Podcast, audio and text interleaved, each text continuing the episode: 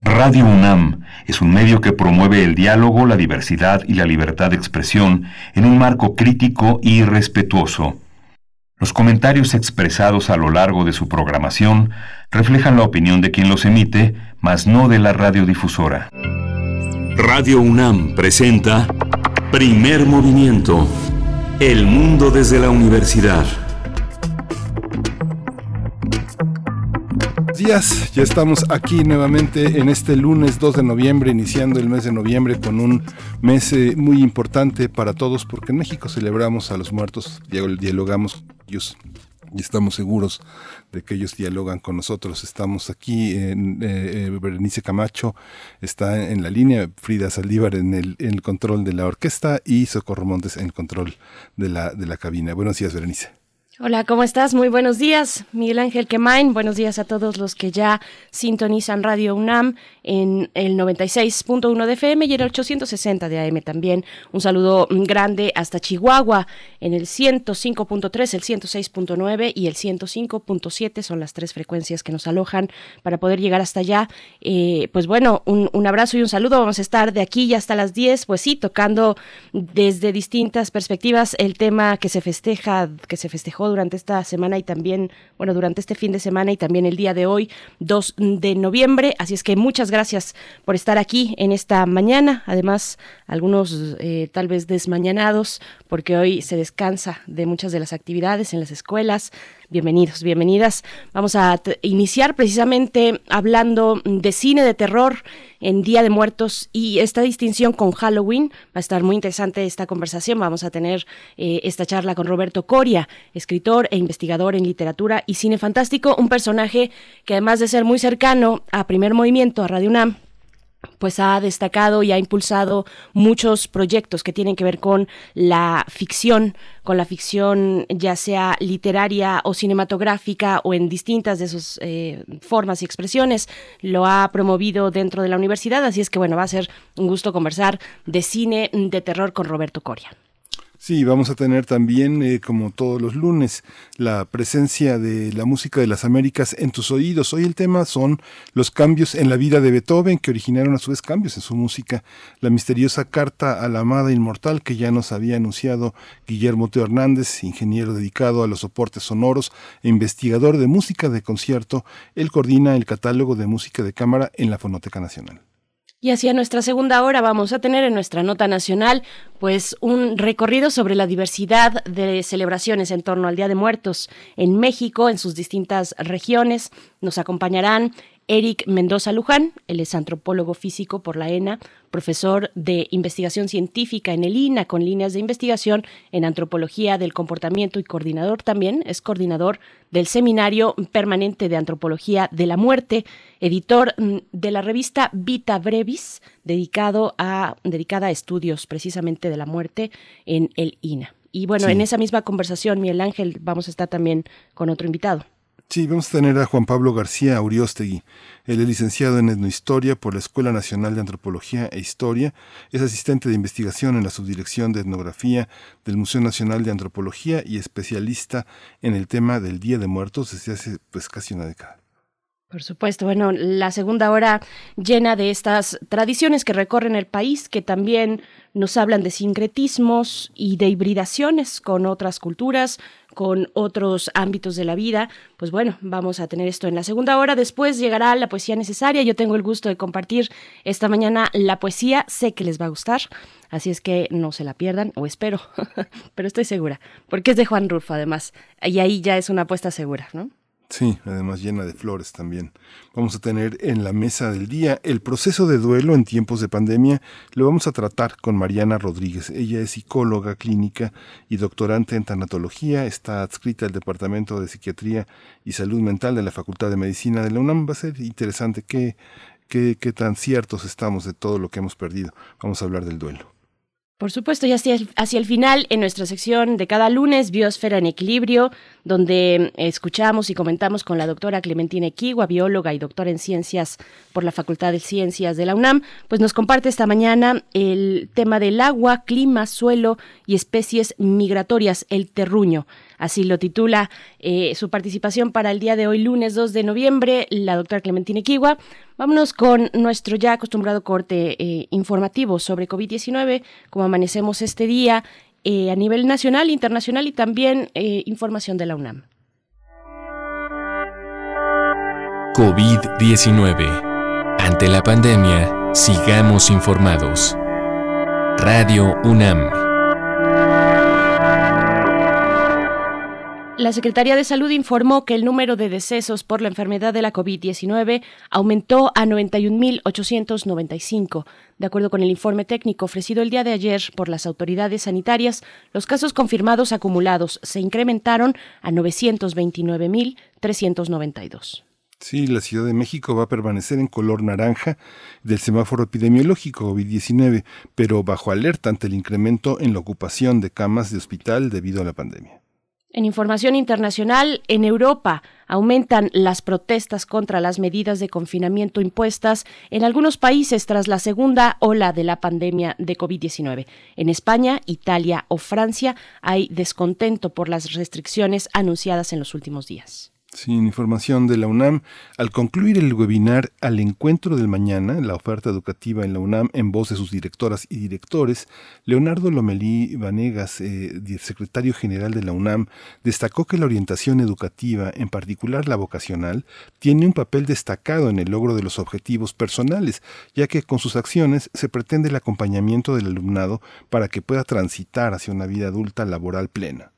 Cabe rescatar que durante cinco días se realizaron 40 horas de transmisión, más de 13.000 enlaces en vivo y un número considerable de citas y réplicas.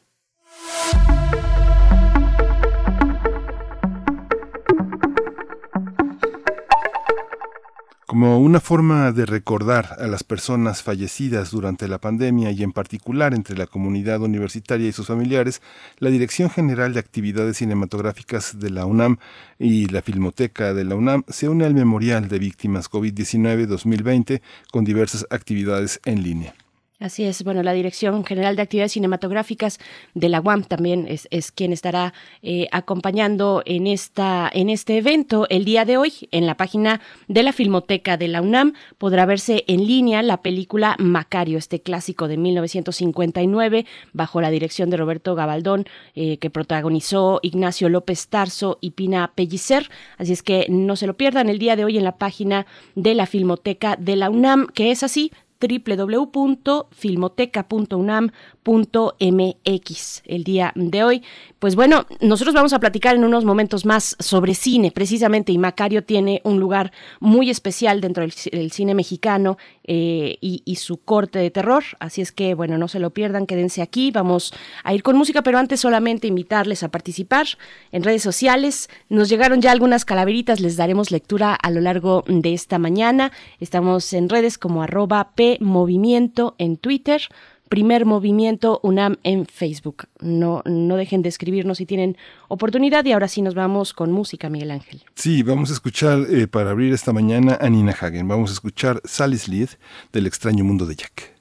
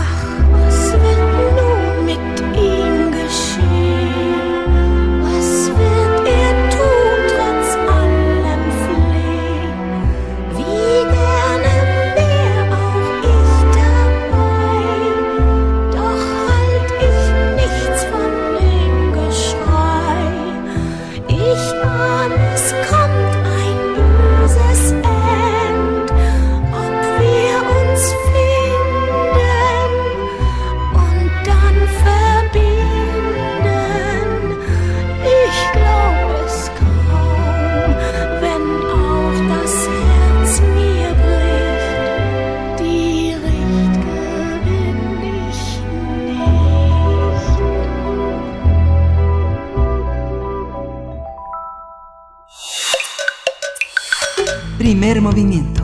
Hacemos comunidad. Cineclub Hertziano.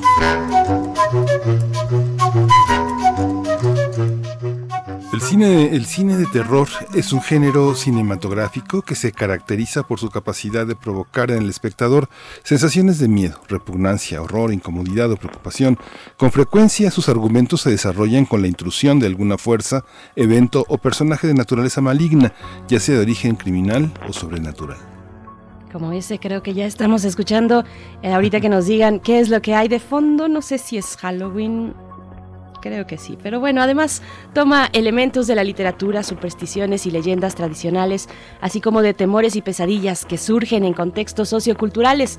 Por una parte, de la novela de terror nacida en la segunda mitad del siglo XVIII y por la otra, la tradición oral del cuento de miedo que se desarrolla en las sociedades rurales de todas las culturas.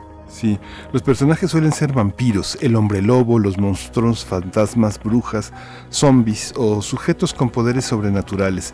El espectador, horrorizado desde su butaca, puede experimentar incremento de adrenalina, dilatación de pupilas, aceleramiento cardíaco y respiratorio o sudor frío.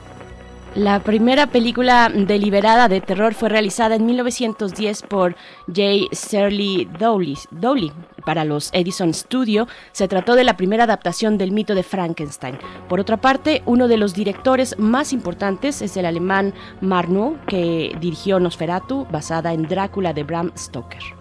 En los años 70 destaca El Exorcista de William Friedkin, la cual es considerada por muchos críticos como la película más terrorífica de la historia del cine, así como Tiburón de Steven Spielberg, cinta que experimentó otra forma de terror en esa década. En los años 90 destaca Drácula, película de Francis Ford Coppola, y con la llegada del año 2000 está El Amanecer de los Muertos, El Aro o La Masacre en Texas. Pues vamos, vamos a conversar sobre las películas de terror, Día de Muertos y Halloween. Este día nos acompaña Roberto Coria, él es investigador en literatura y cine fantástico y es un amigo muy cercano de este espacio de Radio UNAM y en general también de las personas que a las que nos interesa pues la ficción, la fantasía en estas formas terroríficas. ¿Cómo te encuentras, Roberto Coria? Buenos días. Querida Berenice, muchísimas gracias por la presentación increíblemente feliz por platicar con ustedes, querido Miguel Ángel. Es un verdadero placer. Muchísimas, muchísimas gracias. Gracias, Roberto. Pues eh, es complejo porque estamos llenos de, llenos de basura comercial. Hay como dos tradiciones, Roberto. Yo distingo por lo menos dos para empezar a conversar. Una es el tema de lo sobrenatural, este, lo que está fuera de los, de, los, de los controles y de las explicaciones científicas, y por otro, lo que tiene que ver con la interioridad humana, ese deslizamiento en el que de pronto lo, lo cotidiano se desliza hacia un territorio inexplicable y, abrumador. ¿Cómo, cómo de, ¿Por dónde empezar a hablar, Roberto Coria? Eh, hiciste una gran presentación, Miguel Ángel, porque creo que precisamente esas dos vertientes, eh, lo sobrenatural, y lo que es completamente mundano son dos de las eh, de los temas más abordados por el cine de terror. Y, y verdaderamente eh, a lo largo de los años nos han ofrecido una gran cantidad de películas algunas obras maestras eh, pero pero eh, yo creo que lo más importante es romper esa idea de que es algo banal algo efímero algo que no tiene eh, ningún provecho. Eh, una de las observaciones más frecuentes de los papás a mis alumnos en todas las experiencias relacionadas con literatura de horror, eh, con literatura de vampiros, con asesinos en serie, eh, es ¿para qué demonios ves esas cosas? Eh, eh, eh, lo, lo ven como algo negativo, como si fuera signo de que eres una mala persona, como como algunos te tachan como adorador del diablo, como vaya, yo, yo, yo pienso que, que los verdaderos monstruos, los más grandes, los más atemorizantes, se parecen a ti o a mí. Eh, eh, yo por eso me gustan tanto mis vampiros, mis fantasmas, mis hombres lobo, porque sé que son monstruos que se quedan en la página eh, cuando cierro el libro, cuando apago la película, ahí se quedan. Cuando salgo del cine estoy completamente a salvo. En cambio, los asesinos en serie y, y, los otros monstruos humanos son eh, presencias verdaderamente atemorizantes porque eh, se nos pueden eh, presentar en cualquier en cualquier momento. Eh, el cine de horror, yo pienso que es una forma de catarsis. Yo yo creo que nos enseñan a lidiar con algunos de los temores más básicos que nosotros tenemos desde que somos niños. Nos enseñan a enfrentar el temor a la oscuridad, a la separación de nuestros padres, a los cambios que están eh, eh, presentándose en nuestro cuerpo cuando estamos creciendo. Eh, yo, yo, a mí me encanta el cine de horror porque me permite tener un diálogo constante con el niño que fui alguna vez. pero digo, desde esta experiencia que para mí es completamente lúdica, he descubierto que también puede ser completamente académica. hay, hay, ensayos estupendos sobre el, el, placer de ver cine de horror.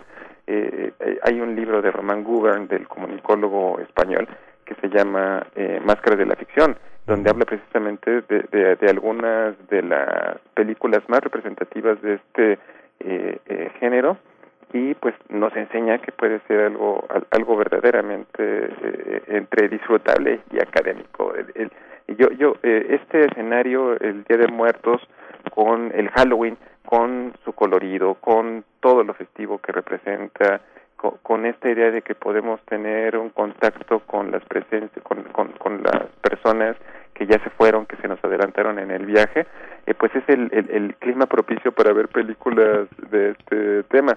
Eh, las televisoras, tanto abiertas como de paga, programan todo tipo de películas en estos en estos días y eh, eh, pues yo yo yo incluso lanzo el, el reto. No hagamos esto de esto solamente una costumbre de, de, de una fecha al año. Eh, no sería para mí en absoluto malo ver una película de miedo los sábados.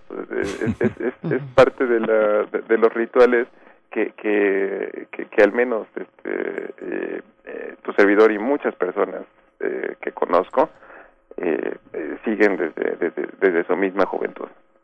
Querido Roberto, la charla sobre la cercanía o las distancias o las hibridaciones entre Halloween como celebración y también como momento, un punto de comercio, y, lo más tradicional que nos toca por acá en, en, México y en otros países, no solamente en México, pero, pero bueno, hablando de las tradiciones aquí, eh, pues es una charla que, que, todos hemos tenido. ¿Tú cómo lo ves? ¿Cómo lo enmarcas siendo un gran divulgador mm, de la, de la ficción, de la fantasía, pero también en espacios académicos? Finalmente, cuando hablamos de cine de terror, pues es un...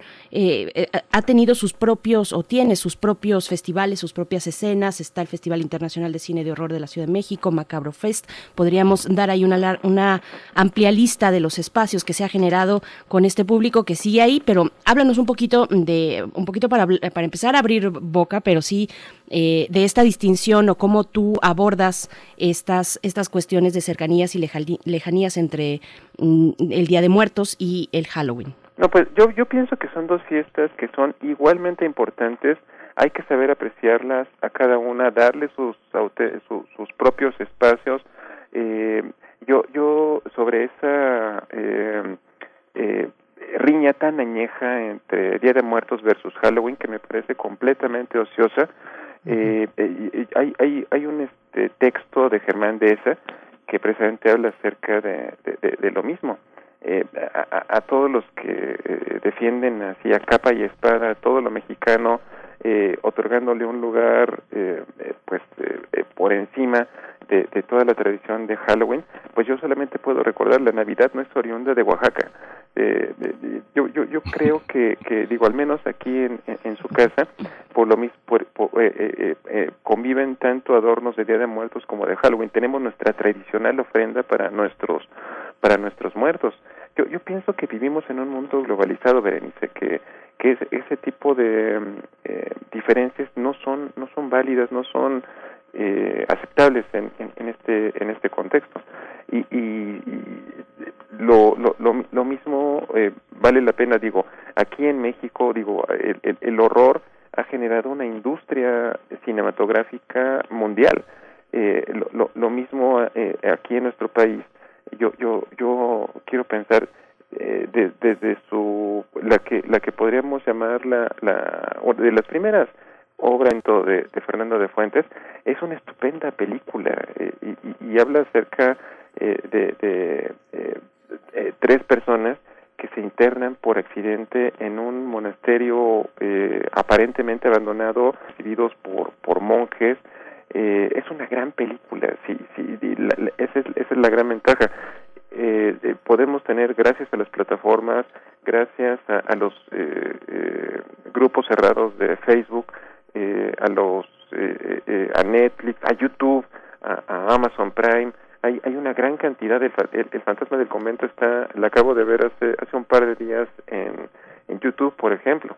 Y, y, bueno, digo, ahí, ahí podríamos llegar a, Es muy importante, aunque no lo creas, Abel Salazar tiene un, una gran importancia en el desarrollo del cine de horror en México.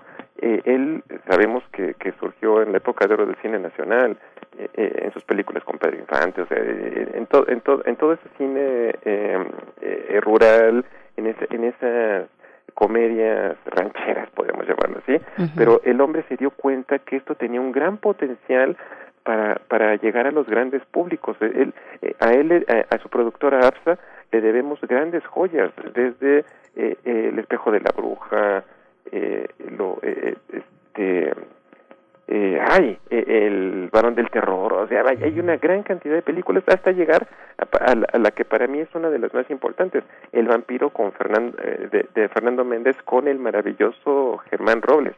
Hay una gran cantidad de, de, de, películas mexicanas que valen muchísimo la pena. A mí me encanta ver en estos días siempre eh, La Dama del Alba, de, eh, basada en, en la eh, obra de teatro de Alejandro Casona. Es una gran...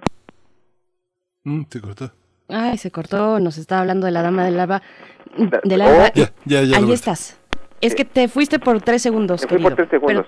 Eh, o Macario. Macario es una es una obra maestra. O sea, la, eh, la película de Roberto Gabaldón con Ignacio López Tarso, con la fotografía de Gabriel Figueroa. vaya, son son películas indispensables para, para este momento. Sí. ¿Cómo distinguir, eh, este, eh, Roberto, el cine mexicano de calidad frente a toda la, parte eh, este, de parodia involuntaria, de humor involuntario? Es que, por ejemplo, en el territorio del sexo y el territorio del terror hay una, hay una verdadera un verdadero desafío para el cine nacional. Todo termina en, en, albures, en chistes, en un miedo, un miedo a entregarse al tema del erotismo y de la sexualidad, y un miedo también a entregarse al tema del terror, ¿no? Lo que, uno recuerda, lo que más popularizó Televisa, pues son desde, el caballo rojas, en el terreno del sexo, hasta Chabelo y los monstruos, ¿no? O, el terror del santo. Eh, de lo que tú estás hablando es eh, de algo que podemos comparar, no sé, con, con Hitchcock, por ejemplo, ¿no? Creo, Miguel Ángel, te alcancé a escuchar parcialmente, eh, eh, se, fue se fue la señal y estoy en un número fijo. Eh, ¿Me, me, puede, me pueden marcar a mi Sí, querido Roberto, te hablamos en un segundito más. Por favor, márquenme mi número celular si son tan amables. Por supuesto, gracias. Estamos conversando con Roberto Coria, investigador en literatura y cine fantástico. Por acá ya nos empiezan a llegar algunas preguntas, muchas eh, o algunas muy cercanas a lo que tú comentas, cómo identificar este cine eh, pues de calidad, este cine de terror mexicano de calidad y, y en dónde, en qué cajoncitos, cajoncitos que tanto nos gusta y que, y que a veces necesitamos, pero eh, dónde metemos otro tipo de expresiones que puedan tener tal vez un giro, Miguel Ángel, que eh, tú hablabas un poco del humor, hay un humor muy... Eh, tal vez muy bien elaborado. Hay ejemplos muy interesantes en España, por ejemplo, con Alex de la Iglesia, ¿no? Mm, el, crimen perfecto, recuerdo ahorita, el Día de la Bestia. Las brujas de Sugarramurdi, en fin, hay, hay expresiones que tienen que ver con el terror y con el, la comicidad muy bien logradas, ¿no? Y creo que es un poco lo que estabas tú por ahí este, comentando con Coria. Sí, y es que finalmente lo que tú comentas, Berenice, el, cine de Alex eh, de la Iglesia, lo que nos muestra es alguien aterrándose, ¿no? Este, los que están en el cuadro están aterrados, mientras que nosotros estamos muertos de risa, ¿no? Ya llegó, ya, ya regresó Roberto. y, te, escuché toda la primera parte de, tu este, reflexión, eh, Miguel Ángel. Sí, realmente ese es el gran contraste de, de este cine hay que hay que eh, pues recordar que la, la industria cinematográfica en México se mantuvo viva gracias a este eh, pues a ese pastiche en, en, la, década de los 80 pero el gran contraste Ay, las líneas. Eh, el, el, el, gran date, un, date un momentito, querido. Sí. Dame un instante. Sí. Y por acá nos están preguntando, nada más en listo algunos temas, ¿qué opinan del magnífico horror asiático? Nos dice por acá Alfonso de Alba Arcos, a mí me siguen fascinando Sexto Sentido, El Resplandor y Macario. Sí, bueno, yo metería por ahí los otros también. Alfonso de Alba, no sé qué, qué opinas tú, pero esa película de los, de los otros sí este, fue, fue importante en su momento, ¿no, Robert? perdónenme, he, regresado. qué bueno, regresaste del más allá. Y, sí tiene, tienen tienen razón, o sea, todo devino en, en, los 80 en películas pues de cuestionable eh, factura. Eh, pero el, el, el, gran contraste, en 2017, por ejemplo, Vuelven de Isa López, es una estupenda película. Eh, es, eh, el drama de un grupo de niños que viven la desolación que produce el crimen en, en, los estados fronterizos de este país y, y, y, además de todo el horror que están viviendo en, en su vida cotidiana, eh, encima hay una presencia sobrenatural que los está acechando. Es, es una gran película. Eh, el, el, el, cine el cine de horror en México se ha convertido en algo interesante porque ya ya la, la, la calidad de su de la, de la de la de las producciones son mucho más elaboradas hay hay este eh, muchísimos ejemplos que vale la pena la pena destacar y bueno, yo estoy pensando, por supuesto, en el cine anterior, desde La Llorona, ¿no? Esta película que además, La Llorona de 1933 de Ramón que fue restaurada, que se que se, se, reestrenó el año pasado, sí, el año pasado ya, es que ha pasado tanto en esta pandemia. Sí, oye, de veras. La Filmoteca la tiene en su resguardo, fue una celebración muy bonita. Eh, desde allá hasta pasando por Alucarda, mm, Macario que ya mencionabas, pero está también un cine un poquito más contemporáneo, mm, está Cronos de Guillermo del Toro, ¿no? Está fabulosa película mexicana sobre vampiros, eh, otras, bueno, de, Guillermo del Toro también salta a lo fantástico con otras eh, propuestas como Hellboy, como Blade 2, como La Cumbre Escarlata, mm, un poquito escarbando por ahí también, querido.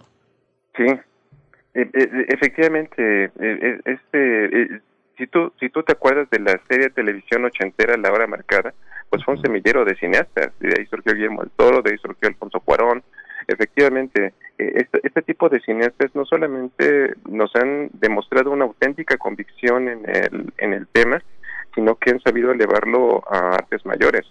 Eh, el, el, propio del Toro ha, ha, tenido una de las carreras más afortunadas que, que yo recuerdo, el, el, el hombre, eh, digo, sus Óscares hablan perfectamente por él. El, el, el, yo, yo creo que él es eh, uno de los más grandes ejemplos de, de congruencia y fidelidad y de talento. El, el, e, e, este tipo de, de temas, eh, al, al, igual que dijeron en el orfanato que produjo él en, en España, este tema no se trata de ver, de ver para creer, se trata de creer para ver. Y, y el, el, el, cineasta de horror verdaderamente debe de ser una persona convencida en lo que está haciendo para poder contagiarlo a, a, los espectadores. Por supuesto. Sí, Roberto, ahí está este, este tema, por ejemplo, el, eh, hay un tema en, en, en, el cine, llamémosle universal, internacional, que es la exploración, como tú decías al principio, como de los grandes mitos, ¿no? Está por una parte el hombre lobo, el vampiro, hay este criaturas que se han, han, salido de las tumbas y están penando por, por, por este hambrientos de nuevos de, de nuevos cuerpos de sangre fresca. Pero hay otro del, del, cuerpo el miedo el miedo a ser asesinado la esta cuestión que también tiene que ver con algún tipo de trastorno psiquiátrico como la paranoia no recuerdo que un maestro de psiquiatría decía que siempre que llegue un paciente diciendo que lo persiguen, el deber ético es asomarse a la ventana, ¿no? Es una parte en la que hay una parte de cierto en esta destrucción de la, de la corporalidad, el miedo a que entren a la casa, el miedo a que te secuestren. ¿Cómo entender estas? ¿Es, una evolución o siempre, siempre han estado en la historia del cine? No, pues yo creo que yo creo que han estado presentes siempre, Miguel Ángel. Tú mencionaste hace rato a El Exorcista, la, la, la, la película basada en la novela de William Peter Blatty, acuérdate que lo que lo que sucede cuando eh, Reagan comienza a tener estos acercamientos con el, el maligno, digámosle así, lo primero que hace su mamá es ir a llevarla a que la sometan a todo tipo de estudios, inclusive bastante crueles, y, y pues vaya, la ciencia reconoce que es completamente incapaz de enfrentar esta situación. Ahí es donde surge el horror y, y El Exorcista particularmente es una película porque por la que yo siento mucho cariño, además de que de que el tema me, me fascina. Yo, yo es una película que aunque tengo físicamente aquí mi biblioteca, la pasan en la televisión y la vuelvo a ver. Y, y además es una película del año en que nací, por eso por eso este, le tengo un especial cariño. Sí, son, son, son temas básicos de, de, la literatura y del cine de horror y pues son temas completamente vigentes eso, pueden ser visitados en cualquier en cualquier momento. Y lo curioso es que si tú si tú piensas y yo yo creo que algunos de los eh, momentos de máximo esplendor del cine de horror surge en momentos especialmente difíciles. Eh, eh, pensemos la, la, la, época de la Gran Depresión en el siglo pasado en 1929 pues fue el la antesala de las grandes películas de los monstruos de los de los estudios Universal con Drácula, con Frankenstein, El hombre invisible, El hombre lobo, eh, eh, la Guerra Fría, eh, antes de eso el, el, estallido de la guerra de la bomba nuclear propició que surgieran Godzilla y todos sus colegas en, en Japón, la, era de los monstruos gigantes, la, la, la, época de las arañas gigantes, de las de las eh, hormigas gigantescas que acaban con ciudades. La Guerra Fría, decía yo, eh, eh no, nos entregó eh, pues ese, ese temor, la paranoia, el, eh, no sé, es la, es la, época de la invasión de los secuestradores de cuerpos, por ejemplo.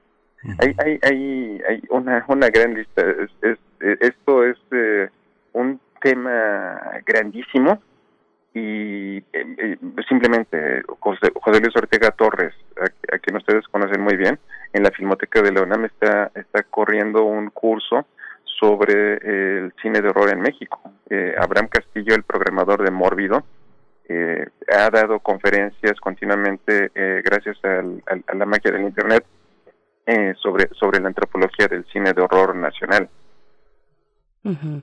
Querido, qué, qué buenas eh, mezclas ha hecho el cine mexicano con el cine, por ejemplo, español.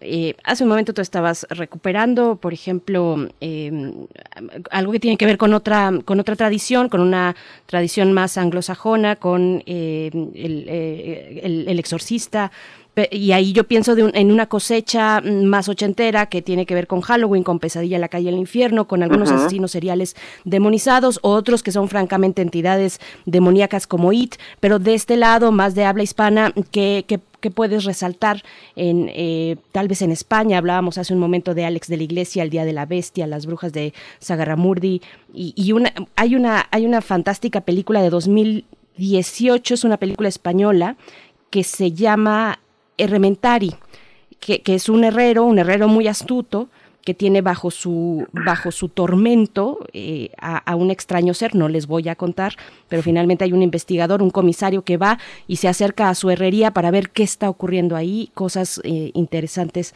Es una joya de verdad, Herrementari, si la pueden ver, eh, no, no dejen de hacerlo. Pero cuéntanos un poco de esta relación con el cine en España. Pues por lo pronto ya picaste mi curiosidad porque esa película no la conozco, me, me, gustaría mucho verla. No, hay una gran tradición, Berenice. Eh, Paco Plaza y muchos eh, cineastas, como digo, ya mencionaste Alex de la Iglesia, Paco Plaza tiene una película, creo que es del 2003, no me acuerdo, que se llama Roma Santa. Eh, es, está está em, eh, pues inspirada en los crímenes de un asesino en serie real, un sacamantecas, en, en el siglo XIX en España, Manuel Blanco Roma Santa, y, y, y lo, lo, interesante es que cuando atraparon al sujeto que, se dedicaba a andar eh, vendiendo jabones a lo largo de, España, de las provincias españolas, obviamente matando niños para, para aprovechar la manteca para fabricar sus jabones, pero el hombre cuando lo detuvieron eh, eh, clamó ser un hombre lobo y, y, en su proceso judicial eh, está su testimonio donde habla acerca de cómo de cómo se transformaba en lobo durante las noches, cómo tenía esta sed de sangre que necesitaba saciar y, y la película lo que me gusta es que se mueve en la ambigüedad. No sabemos si es un psicópata o si es efectivamente un hombre lobo. Es una gran, gran película. Los españoles han sido siempre muy respetuosos y muy celosos de guardar este tema, desde la televisión la, la, la, la serie de, de Cerrador, Historias para no dormir, es maravillosa. y, y, y, ahorita pueden ver la, la, serie algunos algunos episodios porque son son este, bastantes pero están en Amazon Prime por ejemplo. Sí los españoles los españoles son muy muy este cultivadores de toda esta, tradición. Fíjate Roberto que Acabo de ver una serie eh, que se llama Mr. Mercedes, que lo califican como una novela policíaca de Stephen King. Pero Stephen King es otro de los monumentos. Él conforme ha, envejecido, eh, ha tenido más valor para hablar de la literatura y de la política, que es algo que estaba muy presente, pero eh, tú, ¿en qué, ¿en qué plano pondrías a Stephen King? Hay quienes lo consideran como bestseller, como eh, una literatura poco seria, una literatura muy, este, muy efectista, que se ha llevado al cine de igual manera. Sin embargo, es todo un monumento de los terrores este, contemporáneos. Cada vez más está en lo contemporáneo Stephen King, cada vez más joven, ¿no? Definitivamente. Stephen King es un gran escritor. Hay, hay muchas personas que dicen que es el equivalente a una Big Mac con queso para el mundo del horror. Pero yo, yo, yo cada vez que veo sus películas, la garganta no se, la garganta se, se pone en contra de nosotros, Miguel Ángel. Te entendemos perfectamente, querido. Eh, perdóname. Sí. No te preocupes. Toma un poquito, un poquito de agua. maldición está, no, y estoy tomando y estaba perfectamente bien. No, pero, pero regresando a, King. King es una maravilla, Miguel Ángel. Eh, yo, yo creo que es un escritor que tiene tanto que decir, no simplemente el, el sábado, eh, en, a la misma hora que tenía prendida la televisión había tres películas eh, basadas en su en su obra. Es, es, es eh, todo su activismo político, su, su eh, animadversión declarada contra el régimen de Donald Trump, pues lo, lo, hacen una, una de las voces más críticas y, y, más contemporáneas. El, el, hombre el hombre verdaderamente nos ha ofrecido algunos de los momentos más escalofriantes que, que yo recuerdo.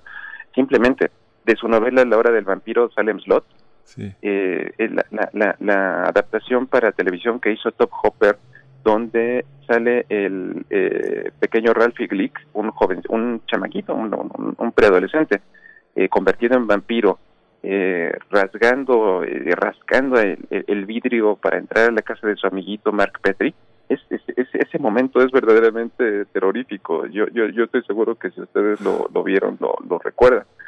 King es un gran escritor. Yo, yo y además como divulgador, tú, tú bien lo dices. Eh, eh su, su libro Danza Macabra es un estupendo ensayo sobre la historia del horror en eh, Occidente.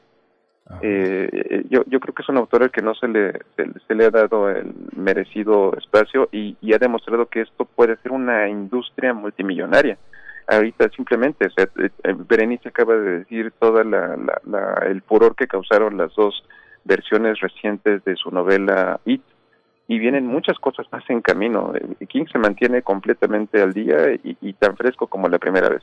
Así es. Querido Roberto Coria, se nos acabó el tiempo y, no, no platicamos de un nodo también que es de una producción impresionante que nos genera un terror muy morboso, creo, eh, un entendimiento distinto que es aquel que se hace tanto en Japón y ahora en Corea del Norte, que bueno, está, de, perdón, del sur, que están, lo de Corea del Norte es distinto, es una relación distinta a la que tenemos, pero con Corea del Sur tenemos ahí también eh, una atracción muy importante, muy interesante, por ejemplo, con los zombies, ¿no? Esta de Trena Busan que abre también, es buenísima, ¿no? Es una maravilla esa película, eh, eh, trepidante de principio a fin. y, y, y, y, viene viene ahí el momento este complicado. La, la pandemia nos aleja de las salas de cine. Eh, acaba, acaba de estrenarse, o, o, tenía yo entendido que se iba a estrenar en estos días, Tren a Busan 2. Y yo verdaderamente tengo una gran curiosidad por, por verla. Pero pues no me pienso meter a una sala de cine eh, al, al, menos toda la primera mitad de 2021. sí, ¿verdad? De acuerdo, y vivir la propia historia de, de terror, ¿no? Mejor alejarse y desde la seguridad de la sala de, de casa eh, poder eh, tener acceso, si es que si es que es posible, algunos eh, de estos contenidos están en YouTube, nos, comentabas, ¿no? Algunos clásicos están por ahí, otros, pues sí, en plataformas de paga, Filming Latino, eh, en Amazon Prime hay una buena selección de cine mexicano, está está interesante explorar, ¿no? Esa esa selección, querido Roberto Coria, pero se nos acaba el tiempo. Ojalá que, que, hayas disfrutado mucho esta conversación tanto como mucho y perdón por la atropellada de esta conversación pero siempre disfruto tanto hablar con ustedes. verdaderamente les agradezco, me hacen sentir como en casa y, tan cercano al programa. Eh, me siento muy afortunado de, ser parte de esa comunidad que han formado y que han fortalecido a lo largo de los años. Gracias, Roberto. Querido Miguel Ángel, les, les mando un abrazo muy grande. Gracias. Otro, otro de vuelta para ti. Muchísimas gracias, por formar parte de esta comunidad, por siempre traernos estos temas que nos vuelven de alguna manera a unos años muy, muy luminosos y que, y que también nos das muy buenas recomendaciones. Estaba yo hace poquito recordando y haciendo limpias en mis fotografías de, de, este, de mi teléfono y recordaba los 80 años de Batman a los que nos convocaste a una buena parte de algunos conductores de, de Radio UNAM. Así es que, bueno, estaba yo ahí haciendo memoria de todo lo que hemos compartido. Gracias, Roberto Coria. Nos vamos a ir con música. Esto está a cargo de Messier Periné de, desde Colombia con Rubén Albarrán. Sempasuchil es la canción.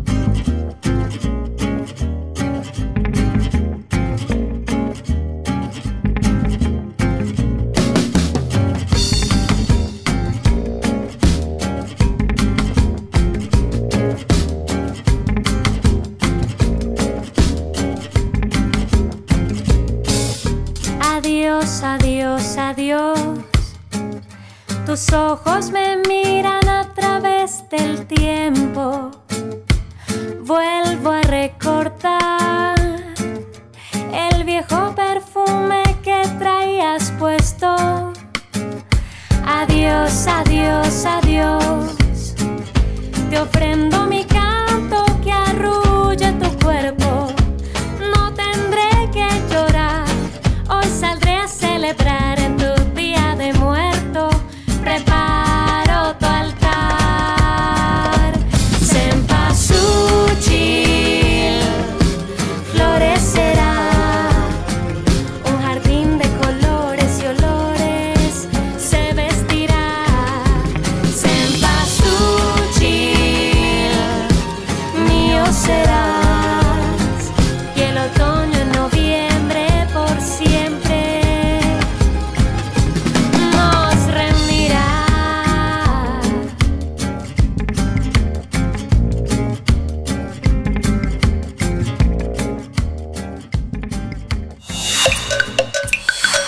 Primer movimiento. Hacemos comunidad. El genio de Bonn. Ludwig van Beethoven. A 250 años de su natalicio. Bien, pues damos la bienvenida esta mañana a Teo Hernández, él es coordinador del catálogo de música de concierto de la Fonoteca Nacional. Nos lleva en este recorrido por la vida musical de Beethoven eh, y ahora también para tocar algunos cambios eh, que originaron, pues, cambios en su vida, que originaron también cambios en su música o cuestiones interesantes. La misteriosa carta a la amada inmortal, por ejemplo. Teo Hernández, ¿cómo estás esta mañana? Bienvenido. Berenice, Miguel Ángel, muchísima, muchísimo gusto de estar con, tu- con ustedes y este, como siempre agradeciendo el espacio para la Fonoteca Nacional. Gracias. Eh, también quisiera no olvidarme de que fue cumpleaños de Berenice y bueno, pues desde aquí quisiera mandarle un abrazo, un abrazo muy grande. Gracias, La- querido la Teo. Perdón, semana- hace perdón, dos semanas- nada más. Fue, fue de Miriam, pero, pero pues Ay, yo también de- cumplo cada perdón, año, de Miriam, entonces te de lo Miriam, acepto. Sí, aquí tengo Miriam. Ay, pues, Querido, ya- ya- muchas como gracias. ya estoy en el tema, pues mira, aquí está, cumpleaños de Miriam. Este, es. bueno, la, la, la, hace dos semanas, Miguel Ángel puso un, un- como, como el dedo en la llaga, algo que, que habíamos tocado de ladito, que era la psicología de Beethoven. Y esto me lleva a resaltar una, una cosa que a mí me parece fundamental. Eh, normalmente con, con los grandes personajes, nosotros lo que hacemos es como verlos a la distancia. Entonces, no nos, en- no nos adentramos en su contexto eh, histórico, social, cultural y psicológico. Entonces, las obras que nos dan son como obras aisladas. Entonces nosotros decimos, sí, sí, es que la Quinta Sinfonía es una gran obra que revolucionó este, y ahora nos sigue conmoviendo, ¿no? Eh, el- la, la, los cuartetos son, son grandes obras y, y, las podemos ver casi, casi como algo puro, ¿no? Una creación. Y esto no es así. Eh, eso no quiere decir que no podamos escuchar las obras independientemente de conocer la biografía de los compositores, pero creo que podemos comprender las obras en términos generales mucho mejor cuando conocemos algunos aspectos fundamentales de la, de la vida. No siempre esto es así, pero en el caso de Beethoven hay dos o tres momentos que son muy claros. Miguel Ángel lo comentó, eh, sobre todo a propósito de, los problemas que había tenido con este Beethoven por la adopción de, de su sobrino, esto lo vamos a ver después, pero ahorita toca a justamente el periodo en el cual Beethoven tiene una, una transición. La primera gran transición que nosotros podemos ver en la vida de Beethoven es, es la que está marcada alrededor de 1802-1803, digo, es un periodo largo, evidentemente, los cambios no se dan repentinamente, pero que tiene su culminación con Beethoven escribiendo el testamento de Heiligenstadt, ¿no? Ahora bien, la carta de la amada inmortal sería el otro gran, digamos, punto de referencia en el cual nosotros podemos encontrar un cambio en la vida de, Beethoven.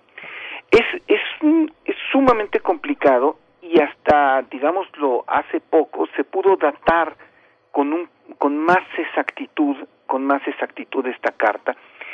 ¿Y qué es lo que dice la carta? La carta básicamente lo que nos está diciendo es que Beethoven, después de tener una serie importante de enamoramientos en su vida, finalmente se da cuenta de que tiene la posibilidad de tener una mujer.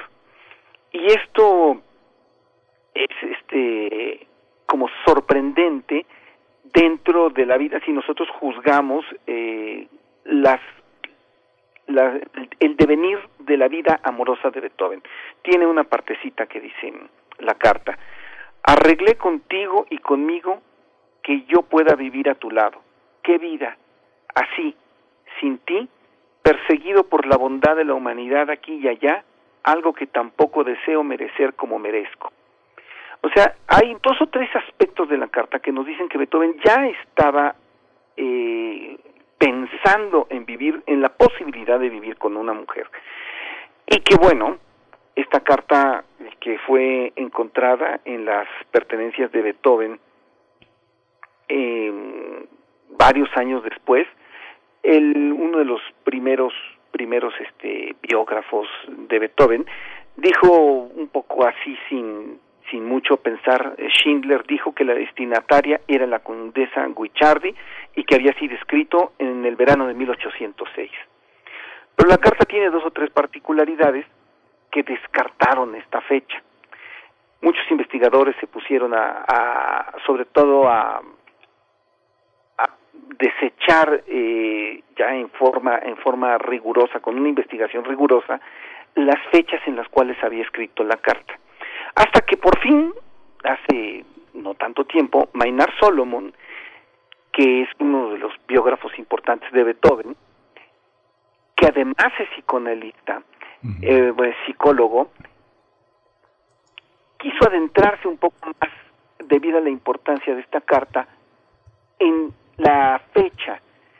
Y después de hacer una investigación verdaderamente detectivesca, eh, que implicó, por ejemplo, hay, hay una pequeña referencia a la fecha que dice, este lunes 6 de julio, entonces se puso a investigar todos los posibles lunes 6 de julio dentro de la vida de Beethoven. Entonces dijo, bueno, hay 1795, 1801, 1807, 1812, 1800, 1818, bueno, 1806, 1818. Dijo, esos son los posibles, las posibles fechas. Ahora, ¿quiénes pudieron haber sido eh, las receptoras de, de esta carta. Ah, pues fulanita, fulanita. Estuvieron donde Beethoven hace referencia, donde Beethoven, cuando llovió, porque Beethoven dice se me atascó el caballo. Eh, bueno, en qué épocas llovió cuando Beethoven estaba haciendo tal cosa. Y por fin encontró una fecha más o menos, este, más o menos exacta, que curiosamente, que es 1812, que es curiosamente una fecha en la cual Beethoven empieza a cambiar su música. Todo esto que habíamos eh, hablado acerca del, del estilo heroico es cuando empieza, por así decirlo, a disolverse y a cambiar, a hacer un tipo de música nuevo que nos lleva más allá de la cuestión esta del héroe. A mí me gustaría ejemplificarlo con una canción que es verdaderamente hermosa, una canción de 1813 que se llama A la Esperanza. Es con texto de Christoph August Tiedje y la primera línea es eh, sumamente reveladora en este sentido. Empieza con una pregunta, dice, ¿Dios existe? ¿Aquello que la ansia persigue se llegará a cumplir? ¿Se presentará ese ente sobre un estrado? El hombre no debe perder la esperanza, no debe hacer preguntas.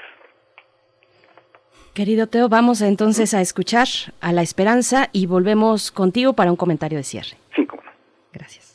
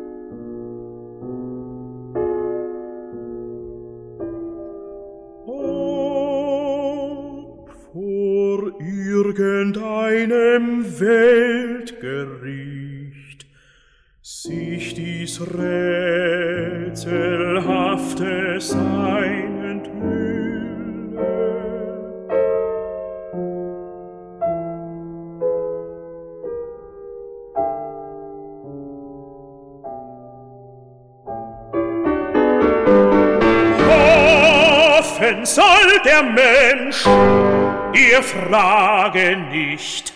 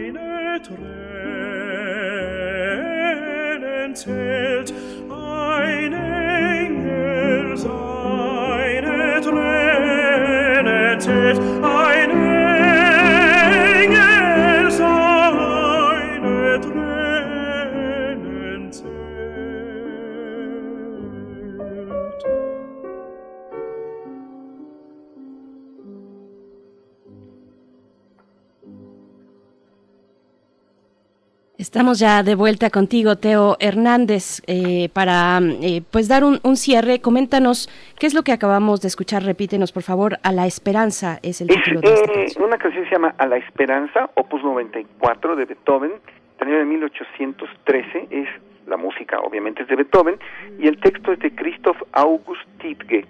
La interpretación fue de Peter Schreier, eh, tenor, Walter Olberlitz al, al piano y eh, otro de los de los fragmentos de esta de este texto dice tú que en las tormentosas noches dulce y calladamente confortas al alma atormentada oh esperanza consuela al que sufre y haz que un ángel recoja sus lágrimas este me parece que Beethoven en este momento está hablando de sí mismo podemos imaginarlo enfermo es sordo prácticamente y perdiendo al que quizá pudo haber sido el único amor de su vida, bueno, es un hombre que tiene que reinventarse para poder seguir adelante y escribir la música maravillosa que escribió.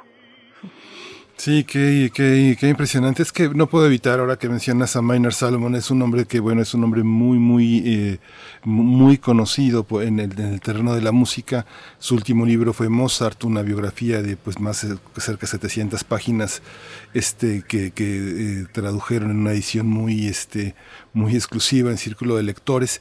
Pero él, como con Beethoven, intentó tres veces hacer una, un trabajo importante, editó con este von Breuin unas eh, memorias porque el trabajo documental fue muy impresionante, junto a las cartas donde justamente está esta carta que, que refieres, que eh, forma parte como de, una, de un atajo de cartas también muy importantes que, la, que tuvo, a la que tuvo acceso. Y bueno, murió hace un mes. Minor Salomon fundó un disco, Vanguard Records, que son así como en los años 50 y se, se dedicó a grabar este, orquestas. Una, una de las orquestas fue de uno de sus grandes amigos que fue John Barbirolli, que le dio permiso durante muchos años, fue director 30 años de la orquesta de Manchester, la orquesta Ale, y la radio norteamericana se, se las radiodifusoras pequeñas, las radiodifusoras locales, pues se beneficiaron de este trabajo porque fue la empresa que ha grabado más, más este repertorios orquestales para estaciones de radio. Es algo muy curioso de la, la vida de Minor Salomon, muy rica, muy llena de jazz, muy llena de blues, eh, muy llena de música clásica, sobre todo Schubert y Haydn y este, todas estas, todos estos alemanes en los que se especializó Mahler, este Barbirolli, que fue muy amigo de él y que también murió hace poco en Nueva York. Hoy sí, yo no, yo no sabía que hubiera muerto, pero definitivamente es un, es un personaje sumamente un importante. Algunos de sus, de sus, de sus textos, este, algunos críticos dicen pues que se pasa ahí de, de su cosa de psicoanálisis, de psicología, ¿no? Uh -huh. Pero bueno, son fundamentales porque a final de cuentas su investigación tan seria sobre la madre inmortal sí nos lleva a un, a un punto que, que podemos ver que es un punto de quiebre y así podemos entender de esta forma un, un a un a un Beethoven diferente, ¿no? O sea, ¿por qué, sí. ¿por qué una evolución en su música? Marshall Berman decía que en Nueva York ya solamente había dos marxistas, era, era Salomon y él. ya ya no, bueno, no hay ningún marxista es, en Nueva York. Definitivamente es, es, un personaje, es un personaje tremendo este, toda esta parte sí. discográfica que hizo sí es, sí. es maravillosa. Pues, pues querido Teo, te, te saludamos, eh, te deseamos muy buen lunes, este día, día de muertos, y nos escuchamos en 15 días una vez más contigo en este seguimiento a la obra de Beethoven. Muchas gracias, Teo. No, al contrario, gracias a ustedes y bueno, seguimos escuchándonos. Gracias. Gracias. También decimos hasta pronto a la Radio Universidad de Chihuahua. Vamos a hacer el corte de la hora y volvemos a primer movimiento. Síguenos en redes sociales. Encuéntranos en Facebook como Primer Movimiento y en Twitter como arroba PMovimiento. Hagamos comunidad.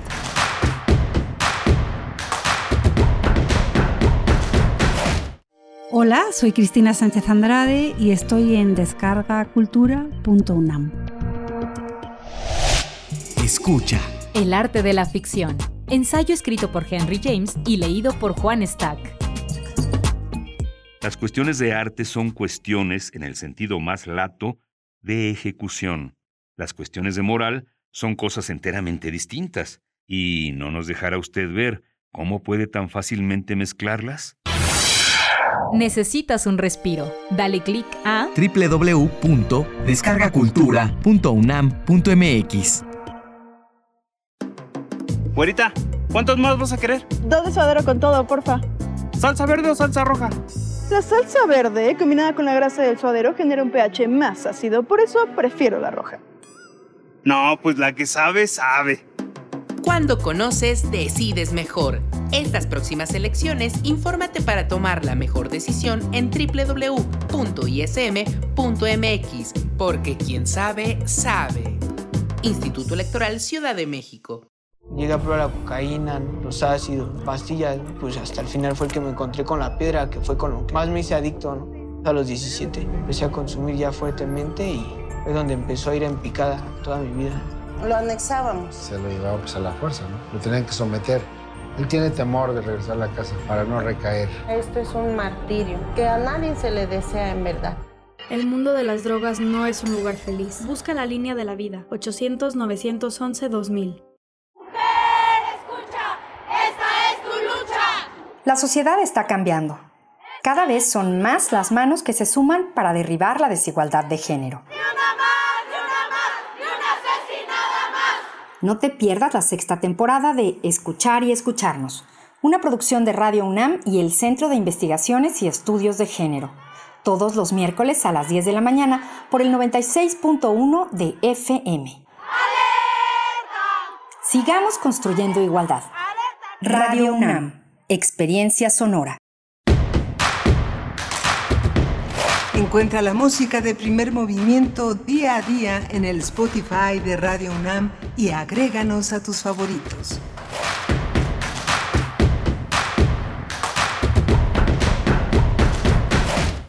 Buenos días, estamos de vuelta en primer movimiento en este lunes 2 de noviembre, Día de los Muertos. Son las 8 con 5 minutos de la mañana a la hora del centro del país. Saludamos en estos momentos a la radio Nicolaita. Llegamos a Morelia a través del 104.3. Un abrazo a toda la comunidad de la Universidad Michoacana de San Nicolás de Hidalgo. Vamos a estar con ustedes durante la siguiente hora, de 8 a 9 de la mañana. Venimos de una hora mm, muy interesante hablando de Beethoven, de los cambios en su vida que marcaron a su vez también los cambios en su música. Estuvimos en esa sección platicando con Guillermo Teo Hernández, coordinador de catálogo de música de concierto de la Fonoteca Nacional. Y antes una conversación también eh, muy muy, rica, muy divertida sobre el cine de terror, El Día de Muertos y Halloween con Roberto Coria, escritor e investigador en literatura y cine fantástico. Y bueno, allá en cabina, en cabina en Adolfo Prieto, 133, Colonia del Valle, se encuentra Frida Saldívar en la producción ejecutiva, Socorro Montes en los controles técnicos, en casa todo el equipo de primer movimiento y en micrófono detrás en la conducción está Miguel Ángel Quemain. Buenos días, ¿cómo estás? Hola, Berenice, buenos días. Buenos días a todos nuestros radioescuchas. Buenos días a todos los que nos siguen desde las 7 de la mañana y los que se incorporan ahora en esta segunda hora que vamos a tener nuevamente el tema el tema de la muerte, el tema de la de la, de la transmutación, el tema de la del cambio en, en esta en esta mañana de 2 de noviembre, Día de Muertos, de todos los muertos. Así es, muchas gracias a quienes ya nos han escrito, nos han enviado muchas recomendaciones para eh, disfrutar el cine de terror en estas fechas y Roberto Coria decía en cualquier otra fecha. Se vale y, es necesario sentir eso que nos produce el terror en el cuerpo. Pues bueno, muchas gracias eh, Alfonso de Albarcos, ya habíamos comentado lo que nos estabas recomendando, pero aquí había em, otras, otras recomendaciones. Dice Carmen Valencia, buenos días, qué interesante la charla para escucharse nuevamente. Yo agregaría el libro de piedra por supuesto. Nos dice Carmen Valencia, también María Elizondo, buenos días. Mm, recomiendo Historia de Fantasmas, muy interesante el punto de vista sobre el tema, Historias de Fantasmas con Cassie Affleck. Es el hermano de Ben Affleck, si no estoy equivocada, y Ronnie Mara. Así es que yo, no, yo no me había detenido en esa eh, película, me voy a dar mi tiempo. También nos, eh, nos recomienda para lo que tiene que ver con el cine mexicano, el cine más clásico, La Dama del Alba. Eh, pues bueno, muchas, muchas gracias, eh, querida Mayra Elizondo, por estas recomendaciones y todos los que han escrito también nos decían por ahí, el cine nórdico tiene mucho que, que, aportar, pues sí, sí, sí tiene. Gabriel, muchas gracias por, por recordarnos. Nos quedamos cortos porque, bueno, hablar de cine de terror nos llevaría muchísimo tiempo, pero fue por lo menos una, una invitación a que esta semana puedan acercarse un poquito más a estas recomendaciones, Miguel Ángel. Sí, justamente, ese, ese forma parte de todos. Y ya cuando nos damos cuenta, conforme vamos eh, interesándonos, eh, la curiosidad eh, establece puentes entre culturas tan, tan ajenas, digamos, este, yo dudo mucho que aprenda algún día a hablar finlandés o sueco, pero cuando uno se acerca a, a las cinematografías, a la literatura, uno se da cuenta de que este, los cuartos sin luz al fondo del corredor le producen eh, miedo a prácticamente todos, ¿no? Y tiene que ver también con un lugar en la mente, un lugar en la mente que eh, tarda muchísimo tiempo en iluminarse, que es, eh, este, es esa parte de lo desconocido, ¿no? Parece que todas las preguntas tienen que tener respuestas y aventurarse a ese rincón oscuro significa aceptar que hay posibilidades de seguir respondiéndonos esas preguntas, ¿no? Así es. Vamos, vamos a. Llegó el momento, llegó el momento después de que les estuvimos convocando a que enviaran sus calaveritas literarias. Nos llegaron varias y empezamos a dar lectura y a compartir con toda la audiencia de primer movimiento.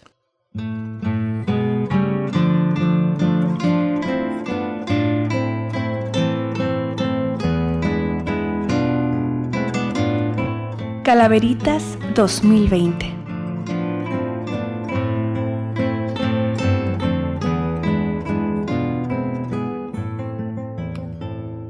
Vamos a empezar por la de Esteban Rodríguez. Muchas gracias Esteban por habernos enviado esta, esta, esta calaverita y las que tienen que ver con nuestro equipo de trabajo, con Berenice, conmigo. Muchas gracias por tomarnos también como el objeto de su reflexión. Dice la de Esteban Rodríguez. La calaca desde su panteón escuchó con admiración. Es primer movimiento, exclamó. ¿Por qué no me los he llevado? se preguntó. Pensó, pensó y pensó hasta que su cuerpo huesudo se levantó. Hoy es un buen día, me los traigo al panteón para que transmitan con emoción. Ya los escucho en vivo, es mucho mejor. La calaca finalmente afirmó. Esta segunda calaverita también de Isela Gama. Gracias Isela Gama por enviarla. Dice, estaba la muerte viendo a quién se llevaba. Por más que buscaba, nada encontraba. Radio UNAM sintonizó y a primer movimiento encontró. Miguel Ángel y Berenice en su lista anotó. Ya era un hecho, van directo al panteón. La muerte pensó, no hay mejor opción. De una vez aprovecho y a todo el equipo se llevó. Luis Alberto González Arenas nos envía su calaverita titulada Primer Movimiento de una Catrina confinada. La Catrina llegó a primer movimiento. Frida lo supo por el olor a ocote y a incienso. Dulce, sensual y elegante mostró sus vestidos. Ni, Consuelito Velázquez, dijo Pavel en un palco de Porfirio.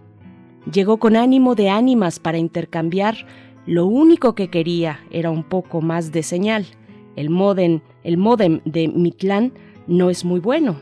Tranquila, le dijo Navarrete, que ahorita le damos vuelo. Nunca he entendido esto del Zoom. Es mejor el código tlaxcalteca para el workroom. En lo que arreglan voy con posadas. Ya anda echando gritos por un mezcal y tostadas. Ahora sí los escucho al cien. No me podía perder a Betancourt ni a Meyer por mi bien. Les voy a decir a qué vine, pero antes échense la poesía necesaria, no sean caviles. Ah, qué bonita canción. La música siempre me da un buen jalón. Prepara tus maletas, Benito, ya está aquí tu camión. Juana Inés ya te espera al otro lado del portón, saltando con Garro, Pacheco y Rulfón. Cierro con broche de oro para llevarme a un muy sabio señorón, Miguel Ángel Quemain, que le pone sabor al caldo en toda mi opinión. También me llevo a Berenice, sonora y lúcida en cualquier renglón. Prepárate, chamuco, haremos comunidad con harto flow y encontraremos esperanza, no dejaremos de abrir el telón.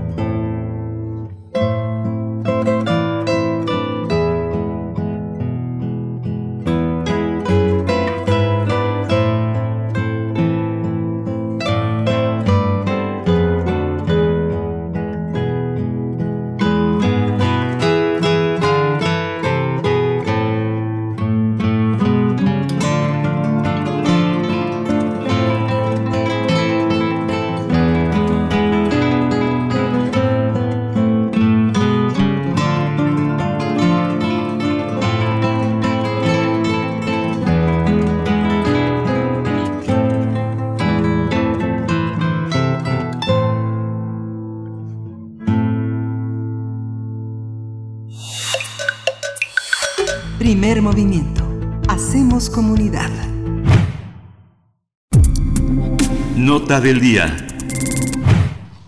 A propósito de la festividad del Día de Muertos, que cada año nos muestra el sincretismo producto de largos procesos culturales, resulta fundamental señalar que más de 40 grupos indígenas que superan los 6 millones de personas sostienen diversos rituales asociados con esta celebración. Todas las culturas desarrollan una visión sobre la muerte que les determina su propia vida y pensamiento. Las nociones de divinidades y de la cosmogonía están acompañadas por encontrarle un sentido a la muerte, lo cual nos da identidad. En el imaginario colectivo, las celebraciones anuales destinadas a los muertos representan de igual manera un momento privilegiado de encuentro, no solo de los hombres con sus antepasados, sino también de los integrantes de la propia comunidad entre ellos. Mientras en la región huasteca los nahuas reciben a sus muertos en medio de expresiones festivas, casi de carácter carnavalesco, entre los chontales de Tabasco los muertos permanecen un mes en las comunidades participando de los ritos domésticos de manera intimísima y familiar, lo que pone frente a nosotros la solemne actitud de que la cultura maya de las tierras bajas ha mantenido para recordar a sus antepasados. Generalmente, las celebraciones indígenas en torno a los muertos se llevan a cabo los últimos días del mes de octubre y los primeros de noviembre. Sin embargo, existen poblaciones indígenas en las que estas festividades llegan a extenderse todo el mes de noviembre, como es el caso de los chontales en Tabasco. Pues es una gran diversidad de formas para celebrar el Día de los Muertos en México y vamos a conversar al respecto. Ya nos acompañan nuestros invitados en esta mañana. Empiezo eh, eh, dando la bienvenida a Eric Mendoza Luján. Él es antropólogo físico por la ENA, profesor de investigación científica en el INA con líneas de investigación en antropología del comportamiento. Es coordinador del Seminario Permanente de Antropología de la Muerte, editor de la revista Viva Brevis, dedicada a los estudios de la muerte en el INA. Muchas gracias gracias, Eric Mendoza Luján, por estar con nosotros en primer movimiento. Bienvenido. ¿Qué tal? Buenos días. Gracias, Eric. Buenos días. También está con nosotros Juan Pablo García Uriostegui. Él es licenciado en Etnohistoria por la Escuela Nacional de Antropología e Historia. Es asistente de investigación en la Subdirección de Etnografía del Museo Nacional de Antropología y especialista en el tema del Día de Muertos desde hace ya casi una década. Bienvenido, Juan Pablo García. Gracias por estar con nosotros. Muchísimas gracias. Muy buenos días. Buenos días. Buenos días, gracias a los dos. Eh, Eric, empezamos eh, contigo, Eric Mendoza Luján, gracias por una vez más por estar aquí. Pues les pregunto, es una pregunta para ambos, eh, ¿qué, ¿qué, marca las festividades de, bueno, realizadas a los muertos en las distintas zonas de este país? ¿Qué podría unirles? Pero también, ¿cuáles son aquellas particularidades que podríamos empezar a resaltar dentro de las distintas expresiones, las más tal vez significativas, Eric Mendoza? Bueno, eh, pues lo que podemos ver como punto de unión es de que es un ritual agrícola, a final de cuentas. Eh, como ritual agrícola tiene que ver mucho con el calendario eh, de toda la producción eh, que se da en la milpa. Eso sería una parte fundamental para entender el Día de Muertos, sobre todo en lo que eh, pues se ha denominado durante mucho tiempo como Mesoamérica, y que tiene sus características culturales propias de unificación entre todas estas culturas y sociedades. en esta en este caso pensando como ritual agrícola es de que se lleva a cabo a partir de la cosecha más grande de todo el año que es la de otoño y que pues bueno se da en estos meses de septiembre octubre la, la cosecha y pues hay los recursos suficientes para hacer una fiesta como tal. El hecho de esta festividad tiene que ver mucho también con una economía irracional en la cual hay sobrantes y se necesita sacar estos sobrantes eh, para poder eh, llegar a, hacer un, un mejor uso de estos eh, sobrantes hacia toda la comunidad. Entonces, si lo entendemos, no nada más es una economía irracional eh, de todos los productos de la milpa, sino también de todo lo que se ha ido guardando, las emociones, las experiencias a lo largo del año, y que esto se tiene que desbordar en una fiesta de tipo carnavalesco, de, desde una perspectiva más junguiana lo del carnaval, por eso tanto la mascarada, tanto la, los bailables, todo esto.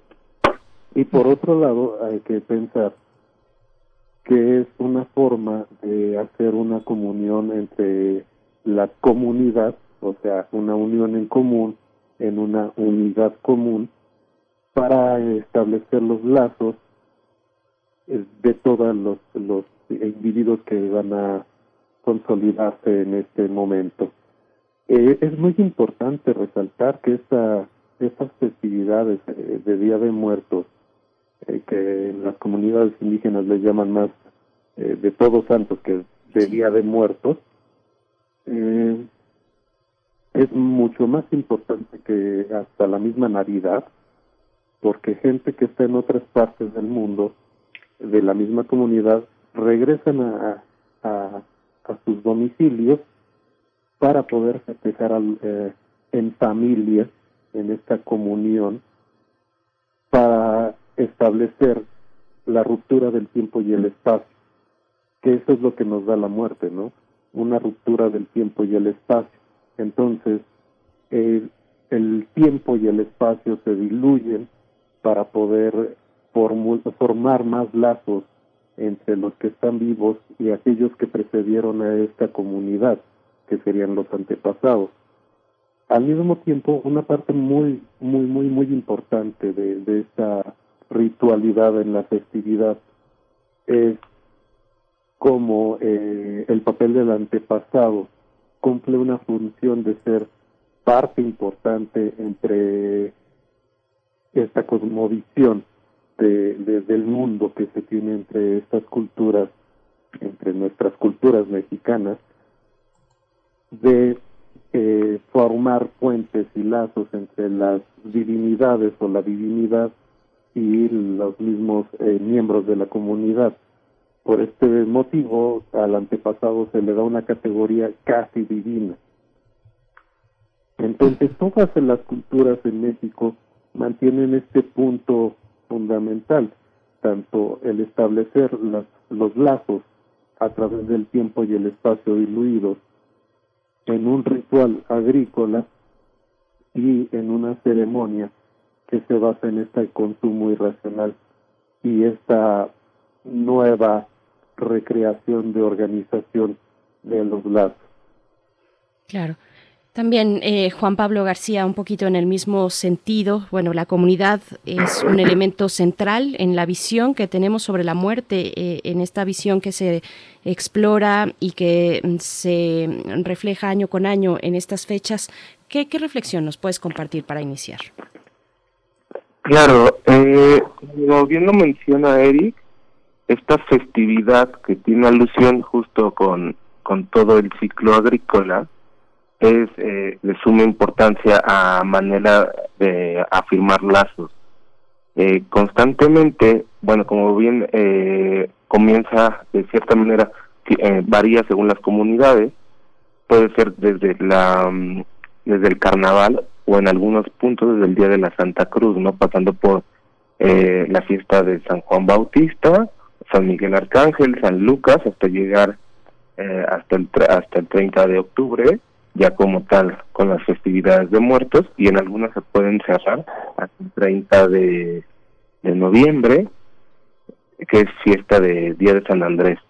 Eh, las, la, los lazos que se tejen constantemente entre dichos pueblos en cada una de las festividades, pero en particular en esta, son de suma importancia. Se arraigan los lazos de compadrazgo entre las entre las entre los habitantes de las comunidades pero a su vez también se empiezan a, a recordar, porque ese es, es, un término bastante importante, eh, es una conmemoración, no es una fiesta como tal, y por ser una conmemoración se recuerda, se recuerda a los muertos, se recuerda a los ancestros.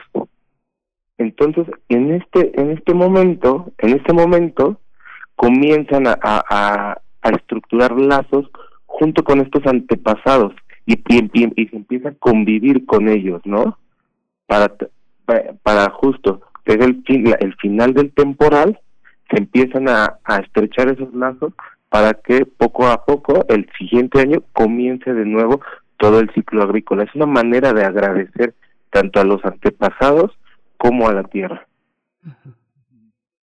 Ayer mientras este terminaba de, eh, de, montar mi propia ofrenda veía en vivo eh, la, la, presencia de los pueblos originarios en Palacio Nacional. Y efectivamente como como pues dice eh, el, doctor eh, Eric Mendoza Luján, esta cuestión eh, de la relación con la tierra, pues fundamentalmente tiene que ver con lo que la tierra da y con lo que nos metemos en el cuerpo y con lo que nos conectamos con lo que ya no tiene cuerpo.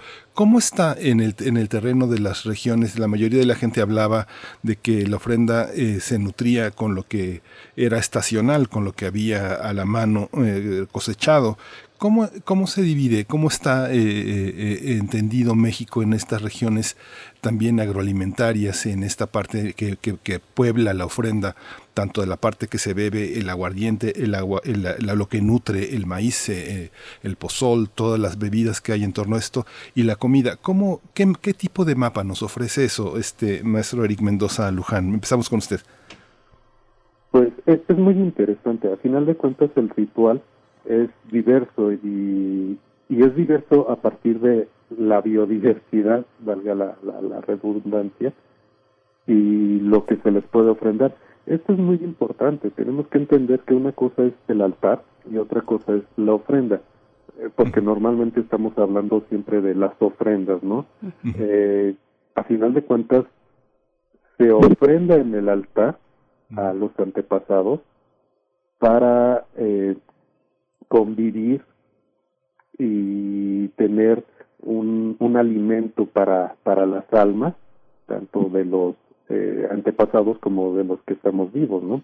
En el altar, que es una, como bien apuntaba eh, Juan Pablo, el licenciado Juan Pablo, eh, es una conmemoración. Eh, a lo largo del año el altar se va a mantener en la mayoría de, de la idiosincrasia de, de, las personas.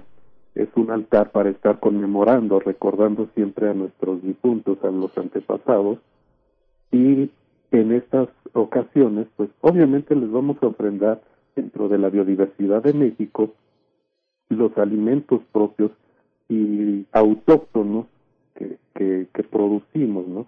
En este caso eh, de, de, de esta cosecha de otoño, pues si pensamos en la milpa y en el ciclo agrícola de la milpa, la mayoría de, de los de los alimentos de, de, la cocina que va a estar presente va a ser aquella que salga de la milpa que es eh, frijol, maíz, calabaza y chile y más aparte todo lo demás que eh, en nuestro entorno ecológico, en esta biodiversidad de cada región, se va acumulando dentro de esta misma milpa. Entonces, la base va a ser el maíz en sus diferentes formas, como puede ser la tortilla, el tamal, eh, el pozol, um, no sé, este, algún otro alimento que, que se pueda establecer, como puede ser el, el pinole. Eh, en algunas regiones en donde se produzca junto al, al, al maíz la caña, pues vamos a tener todas las bebidas eh, derivadas de, la fermentación de la caña. En otras partes, pues va a ser de las fermentaciones de otros de otros frutos. Entonces, el, la cocina para estas celebraciones de Día de Muertos o conmemoraciones de Día de Muertos es muy, muy, muy amplia. Tenemos el mole en, en algunas regiones, tenemos eh, los guajolotes que también son parte fundamental dentro de, de, esta idea del, de la milpa también, ¿no? Porque este, los animales de granja, las aves de corral, eh, son alimentados también de, del maíz, son alimentados de, del producto de la milpa.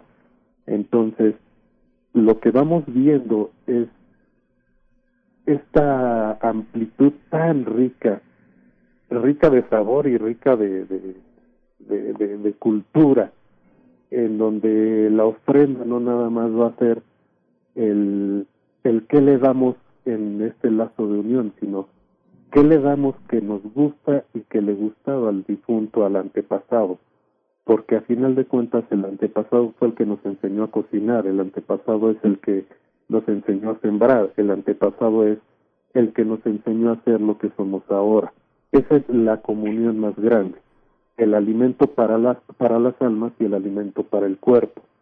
Los olores, los sabores, eh, nos dan e, ese, ese lazo de, de unión y de refrendación dentro de nuestra cultura, de lo que somos, de lo que fuimos y de lo que seremos. Muchas gracias, eh, maestro Eric Mendoza. Eh, Juan Pablo García Uriostegui, hay un tema que tiene que ver, es un, es un tema difícil el que voy a meter, porque hay muchos muertos que, este, pues eh, no, no nos hicieron mucho bien, no le hicieron mucho bien a la familia y sin embargo están presentes eh, en la ofrenda. La muerte endulza una, una vida, una vida llena de dolor, una vida llena de, de quejas, de maltratos, eh, mucha gente eh, en una manera de reconciliarse con su propio pasado eh, le rinde un homenaje en la ofrenda a sus, a sus muertos que, que, fueron maltratadores o que fueron violentos o que fueron muy duros con las personas. La muerte es un rito que nos los devuelve de una manera ya inofensivos. Hay una manera de dialogar en, este terreno. Mm, no como tal, hay que tomar en cuenta varias cosas, ¿no? Eh, muchas de estas ideas como tal eh, son mucho de estos centros urbanos, de nosotros como y eh, como regiones como más urbanas, urbanizadas. Eh, si bien estamos hablando de, de, de grupos indígenas, eh, las expresiones se manejan diferentes. Eh, queramos o no, es, puede ser que nos haga daño o no eh, el difunto, eh, la manera siempre va a ser recordado. Los espacios son diferentes y los días son diferentes al momento de, de ofrendar. Eh, por ejemplo, en algunas regiones del país, lo, algunos de los muertos son colocados de manera diferente en, en, la, en, la- en los espacios de enterramiento. Por ejemplo, en Chiapas, las todos los muertos llevan una, una dirección, todas las tumbas van direccionadas de manera en que cuando sale el sol lo veamos de frente. En el caso de ser este tipo de, muertes funestas o de, o de personajes, eh, cambia la dirección de la tumba. Entonces, por, cuando entramos nosotros a los cementerios indígenas, podemos apreciar todo este panorama de tumbas de cierto modo y cuando vemos una tumba volteada, que justo los pies van hacia el lado contrario, podemos dar cuenta que fue una muerte agresiva, que fue una muerte por suicidio, que, que fue una persona a la cual la familia tie- tiende la mantiene la, la forma de, de recordarlo, pero se está recordando, ¿no? Igualmente pasa en estos días, ya que eh, como tal no es solamente el 1 y 2 de noviembre. Eh, desde hace muchísimos años la festividad se ha alargado en la, en la cantidad de fechas. ¿A qué me refiero con esto? En algunos lugares, y depende de la región, se empiezan a ofrendar desde el día 28, 27, y varía hacia quién está dedicada la ofrenda. Por ejemplo, eh, en algunas partes de la región rumbo a, a, a Oaxaca, la, la región de Tehuacán, que les puede, se empiezan las ofrendas desde el día 28, pero ahí son justo 28, eh, el 28 se le pone a, justo estos, a estos muertos, ¿no?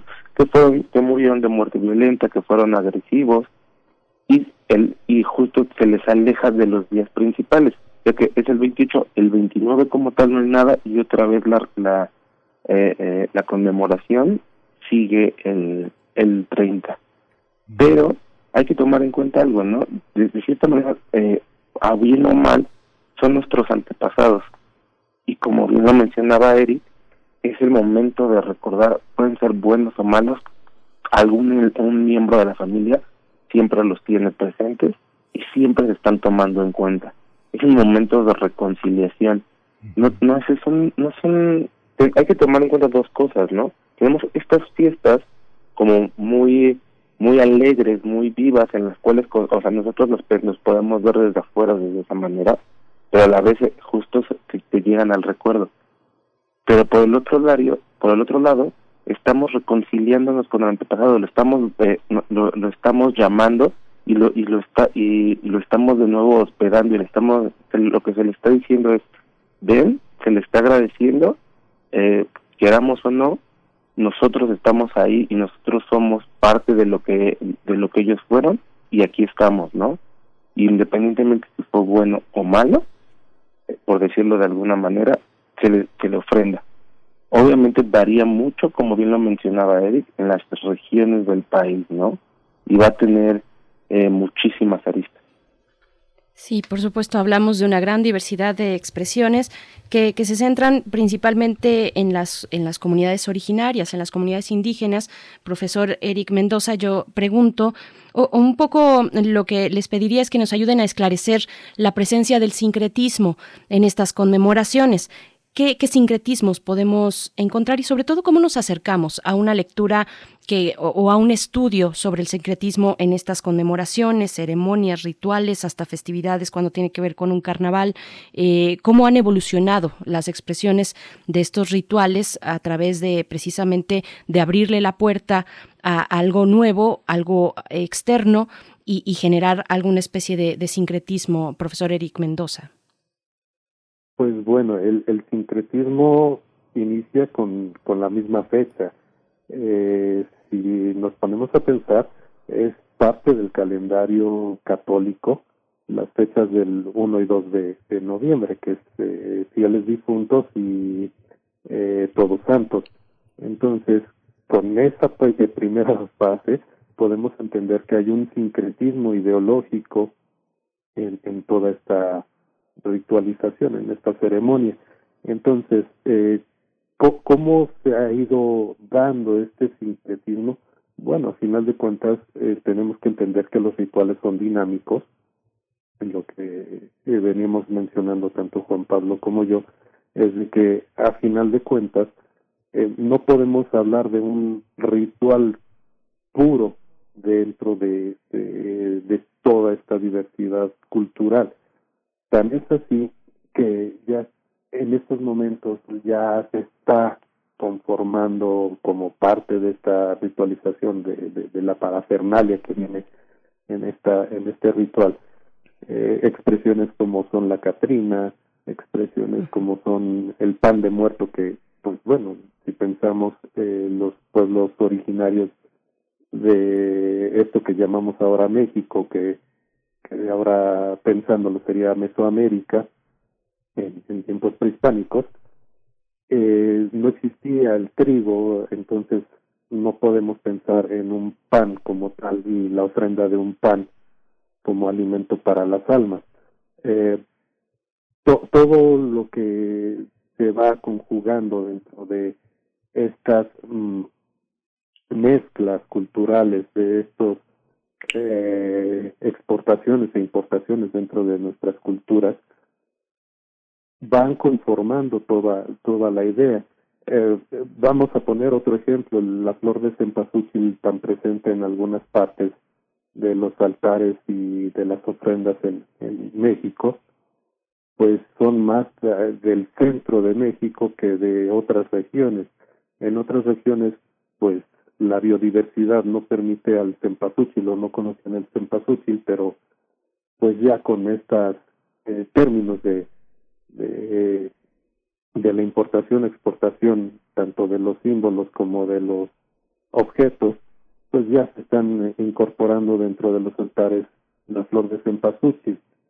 Eh, podemos pensar que, que en real la, la idea de, de esta conmemoración de Día de Muertos, más que prehispánica, más que de un México eh, antes de la llegada de los españoles o de la etapa del, del contacto, pues es más de la época virreinal y florece más en, en estos momentos, en esta evolución a partir de las redes sociales, a partir de, de la inminente llegada de, de la rapidez con la que obtenemos la información y se van incorporando cantidad de elementos eh, al simbolismo de, de esta conmemoración. Juan Pablo, Juan Pablo García Uriostegui también un poquito la misma reflexión y, e incluso ampliarla hacia otros elementos, algunos productos más comerciales. Esta película de Coco, por ejemplo, que tuvo tanto alcance, eh, que algunos apreciaron mucho, otros se, se quejaron un poquito más. Pero cómo ver estos sincretismos ya mucho más contemporáneos o estas adaptaciones, Eh, ¿qué lectura nos puedes compartir? Eh, bueno, yo siempre lo he dicho, ¿no? Hay que tomar en cuenta eh, dos cosas para esto, ¿no? Eh, si seguimos bajo la misma línea los grupos y las regiones indígenas, ¿cómo, cómo nos imaginamos que haya sido este sincretismo que, como que bien lo mencionan? Eh, nosotros siempre hablamos a, hacia esto, como se los mencionaba hace un momento, hacia las hacia las partes eh, centrales, a los a los centros rectores pero pensemos cómo se dio en estos en estos grupos no eh, una de las de las cosas que últimamente hemos estado trabajando es ver la evolución de la fiesta en, en estas regiones en las cuales desde la, desde épocas como muy antiguas no no podemos rastrear de mucha manera si nos ponemos de, de cierta manera eh, a partir de los documentos históricos. No no, no podemos ver elementos. Eh, hay algunas hay algunas menciones hay algunos datos que se pueden ir, ir rastreando y notar los cambios pero no podemos saber cómo fueron de cierta manera en, en un pasado no y justo como bien apunta Eric esta parte de no podemos decir que todo es prehispánico o todo o todo es medieval o todo es nuevo hispano no eh, yo creo que estas festividades se han ido transformando y se gestaron como tal a finales de, del siglo XVII, principios del siglo XVIII, que ahí es donde realmente se, se crearon, ¿no? Y como bien comentas, esta nueva parte y estas nuevas incorporaciones es algo, no, no es algo muy extraño, ¿no? Realmente no lo veo un poco mal, no, no lo veo mal, pero solamente hay que tomar en cuenta y, y, y hay que hay que tenerlo muy claro, ¿no? ¿Qué elementos estamos incorporando en la actualidad? ¿Qué, qué es lo que es lo que nosotros estamos consumiendo y qué es lo que realmente es nuestro, ¿no? Eh, y no solamente es Coco, ¿no? Coco creo que es el último ejemplo que tenemos en la lista, pero son son muchísimos ejemplos los cuales se pueden eh, se pueden ir ir dando, ¿no? Desde hace más de 10 años. Eh, por ejemplo, tenemos lo de hace unos años, lo, lo famo la famosa película del 007, en la cual lo hizo presente, o años atrás esta película del libro de la vida. Pero, eh, ¿qué es lo que lo que tenemos que tomar en cuenta? O sea, Coco nos mete, eh, nos mete muchos eh, instrumentos y muchas ideas, desde esta idea como de lo prehispánico está presente, estos grandes personajes de la del cine, eh, del- de, la, de la literatura del arte que están presentes y como tal no tuvieron nada que ver con las festividades de muertos, pero justo son íconos nacionales, ¿no? Y que constantemente nos están bombardeando. ¿Esto qué quiere decir? El hecho de que lo hayan retomado en, en un país extranjero, quiere, eh, hay que ponernos a pensar qué es lo que estamos vendiendo o qué es lo que estamos transmitiendo nosotros hacia el otro lado, ¿no? Y a la vez, ahora, qué es lo que estamos consumiendo, ¿no? Eh, como nos eh, hemos visto en los últimos años, en los últimos dos años por lo menos, muchísimas marcas de renombre han sacado muchísimos productos alusivos a la fecha de Día de Muertos, pero todos hacen alusión a estos colores, a, a, a esta idea del Día de Muertos muy colorida, justo muy al estilo Coco, no no tanto a esta idea de de, lo de lo que realmente de- debería de ser, ¿no? Pues eh, es, muy interesante la, reflexión que hacen. Los dos como ah, uno como antropólogo, otro como este eh, licenciado en etnohistoria. Eh, eh, es totalmente inesperado esto que sucedió, suspender la visita a los panteones por el tema de la pandemia. Eh, le, pregunto a usted, Eric Mendoza Luján, ¿qué consecuencias puede tener este, es, este, esta suspensión? Hay una parte en la que muchísima gente eh, justamente regresa a su pueblo anticipadamente a la Navidad, a las festividades de septiembre, justamente para incorporarse a toda esta ritualidad y lo señalaban al principio de la conversación. ¿Esto va a tener consecuencias en el ánimo de las personas, en la psicología de las personas, en, en este, queda algo pendiente, Eh, se entiende, se entiende en las comunidades originarias que es la pandemia, que el riesgo es eh, mortal, es fatal, el que eh, continúe esta celebración en medio de la pandemia? ¿Cómo, cómo se enfrenta? ¿Qué, qué, qué esperamos? Eh, Bueno, eh, a final de cuentas también, aparte de ser un ritual agrícola, es un ritual de recordatorio estas fechas. Eh, como tal, como ritual de recordatorio, hay que pensar que funge una función eh, importante dentro de, del, de la conformación del duelo de, de las personas. Entonces, eh, sí ha, afectado eh, el COVID dentro de, de, estas ritualizaciones que permiten eh, la completación de un duelo en la medida en que no se están llevando a cabo los rituales tanto funerarios como en este caso los de recordatorio. El- la cuestión es de que en algunas comunidades mm, no estoy seguro si están cerrando las los, cementerios a, al paso de las personas, porque a final de cuentas en algunas comunidades indígenas pues parece ser que no hay tanto tanta presencia del COVID y no sé si el semáforo aplica tan tan tan tan rígidamente eh, en estas comunidades. Entonces no no no podría decirles si están cerrados los cementerios para para estos rituales o no. En el caso de que llegaran a, a estar cerrados pues en tanto que ritual dinámico pues las comunidades van a van a encontrar la manera en la cual puedan reorganizar su, su pensamiento su su forma de, de, la conmemoración y se llegue a establecer en el altar en, en la forma más doméstica y familiar esta conmemoración y este recordatorio entonces eso va a, a crear una nueva formulación ¿no? o a hacer una nueva reformulación dentro de, del sistema ritual y mitológico de, de- del pensamiento de las personas. Entonces, debe de haber alguna forma en la cual esta reformulación lo que haga es cumplir la misma función que la de ir al cementerio y lograr el, el objetivo principal que es tanto el ritual agrario como el ritual de recordatorio que va a ser el lograr completar el, el ciclo del duelo para que las personas logren tener eh, esa sanación dentro de, de, su dolor por las pérdidas tanto de aquellos que, que, que murieron hace muchísimo tiempo como los que están muriendo en estos momentos, ¿no?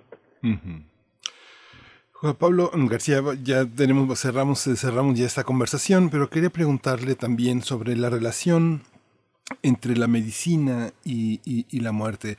Sabemos que en las comunidades originarias fundamentalmente se ha incorporado el papel de, eh, la, maternidad, del parto en los cuidados, el eh, amamantar, los cuidados que una mujer debe de tener para preservar la leche, para preservar eh, la posibilidad de nutrir, de nutrir a su bebé. Pero en el caso de la muerte, el cuerpo, el cuidado, la limpieza, eh, el último ritual de despedida está incorporado en las políticas públicas está hay una relación cordial amigable entre la medicina la muerte y la tradición Mm, No, no, no sabría decirte si tiene una manera cordial, pero hay algo muy importante.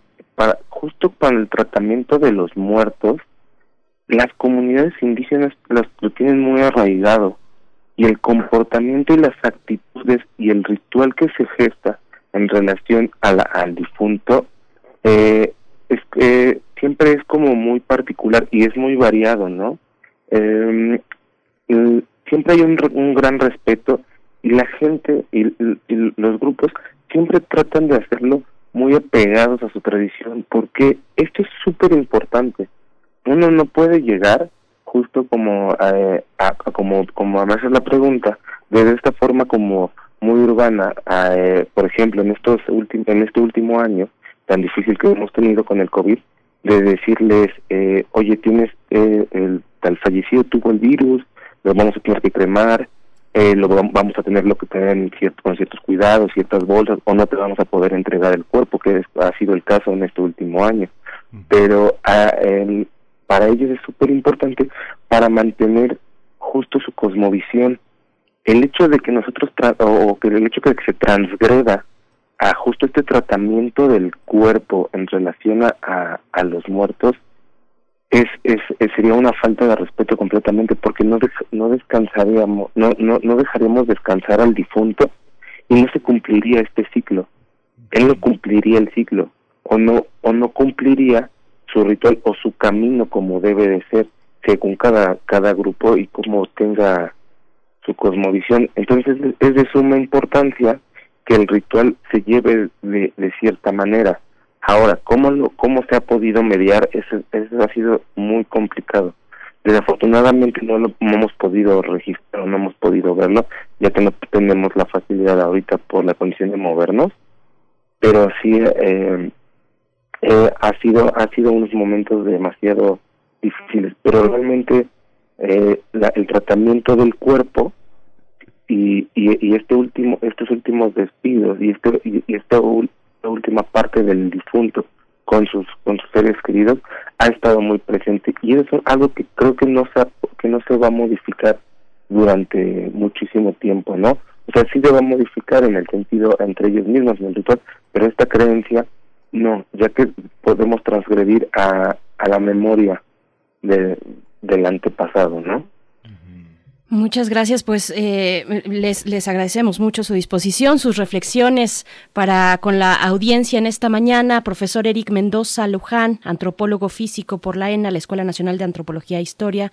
profesor de investigación científica en el INA, el Instituto Nacional de Antropología e Historia, también coordinador del Seminario Permanente de Antropología de la Muerte y editor de la revista Vita Brevis, dedicada a los estudios de la muerte en el INA. La pueden encontrar en línea, yo precisamente la estoy consultando en este momento en la mediateca del INA, que es mediateca.ina.gov.mx. Están ahí distintos números de esta publicación. Muchas gracias, profesor Eric Mendoza. Gracias a ustedes por la invitación y que tengan felices días de, de muertos. Gracias. Muchas gracias igualmente. También Juan Pablo García Uriostegui, licenciado en Etnohistoria por la Escuela Nacional de Antropología e Historia, asistente de investigación en la Subdirección de Etnografía del Museo Nacional de Antropología e Historia. Muchas gracias, Juan Pablo García. No, muchísimas gracias a ustedes por, por invitarlo y como bien lo dice Eric, disfruten estos días y coman mucho panes y tamales. Sí. Así es, yo tengo aquí a mi lado, me estoy acompañando de un pancito de muerto de Zacatlán. Ya, ya fui a probar y, y bastante rico, doy fe. Muchas gracias.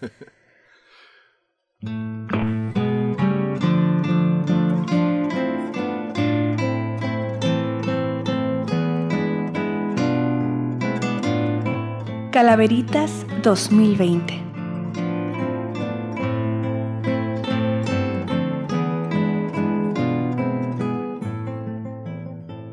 Muchas gracias a Jorge Leiva que nos envió Ixentl Olin, primer movimiento, calaverita dedicada con cariño en el formato tradicional de cuartetas festivas en octosílabos consonantes a toda la banda de Radio UNAM, el programa Primer Movimiento y Radio Escuchas que le acompañan, con especial dedicatoria a quienes han perdido la batalla durante la presente pandemia.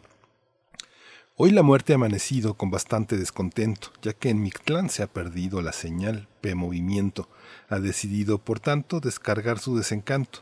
Como mucho le aflige a Radio UNAM se dirige.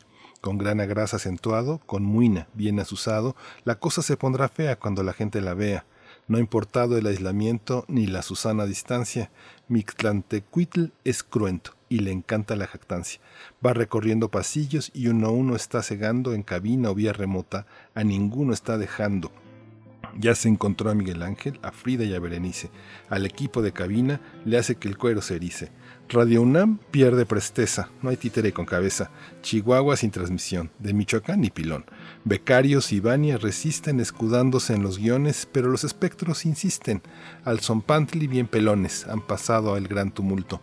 La muerte emitió un exulto, todos caben en el bote, los vigila un ocelote. almas libres de contagio puestas en Radio Mictlán transmitirán su naufragio a Chihuahua y Michoacán desde las 7 temprano, informando del arcano, escuchas y locución, podrán retomar emisión sin fecha fija, sería, desayunando un yogurt, harán la mesa del día con el doctor Betancourt. Huehuecatl, noviembre 2, 2020, año de la peste. También leemos la calaverita literaria que nos envía Lucía Anguiano. Muchas gracias, Lucía. Dice de esta manera. Estaban los de primer movimiento, hable y hable, platique y platique. Cuando llegó la calaca y les dijo, anden, vamos, vámonos juntos, que como ando sola en estos tiempos, necesito celebrar. En un instante, los de primer movimiento, juntos entre pláticas, a un fiestón se fueron a celebrar. Nos vamos también con, antes de despedirnos, una última calaverita. Nos envía, nos envía, voy a ver por acá, Armando González desde Morelia, Michoacán. Un abrazo a Morelia y dice orgulloso exalumno de la UNAM. Nos dedica esta calaverita. Para primer movimiento, Berenice y Miguel Ángel. Por Berenice y Miguel Ángel, rauda llegó la parca.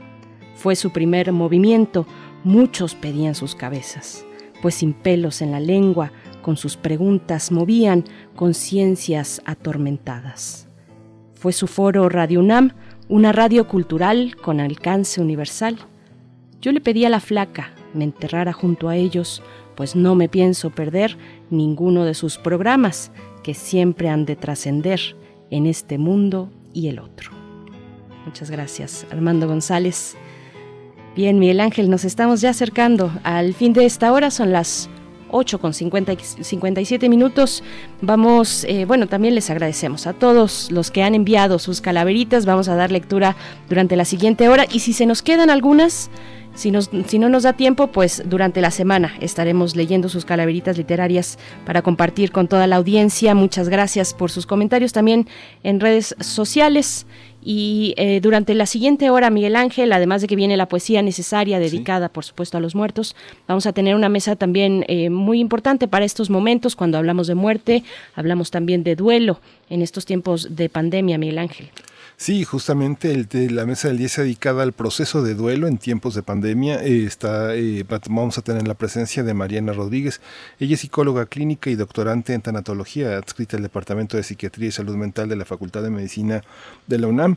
Ya tuvimos un, extraordinario prólogo a este tema con el doctor Eric Mendoza Luján, antropólogo físico por la ENA, y Juan Pablo García Uriostegui, también licenciado en Historia por la, por la, ENA. Es eh, muy importante el tema del duelo, de la muerte, entendido desde horizontes eh, distintos.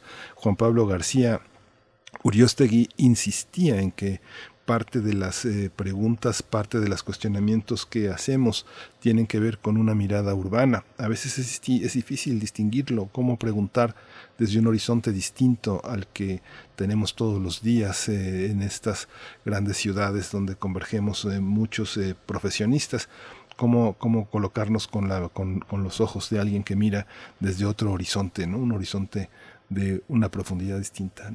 Así es, sí, muy, muy atinada la mesa, me parece para esta mañana, para estas fechas en las que, bueno, nos llegó el Día de Muertos y nosotros seguimos en el encierro, pues así, así nos tocó en este año 2020 que ha azotado con ganas. Ustedes nos pueden enviar sus comentarios y pueden también todavía enviarnos sus calaveritas. Si por ahí siguen en el borrador, pues bueno, eh, tienen tiempo para enviar y las iremos leyendo en esta, a lo largo de esta semana, esta primera semana de noviembre. Vamos a ir con música, nos despedimos con esto de la radio Nicolaita. Esta canción a cargo de Lila Downs, la canción que escucharemos, se titula Son de difuntos. Volvemos después del corte a primer movimiento.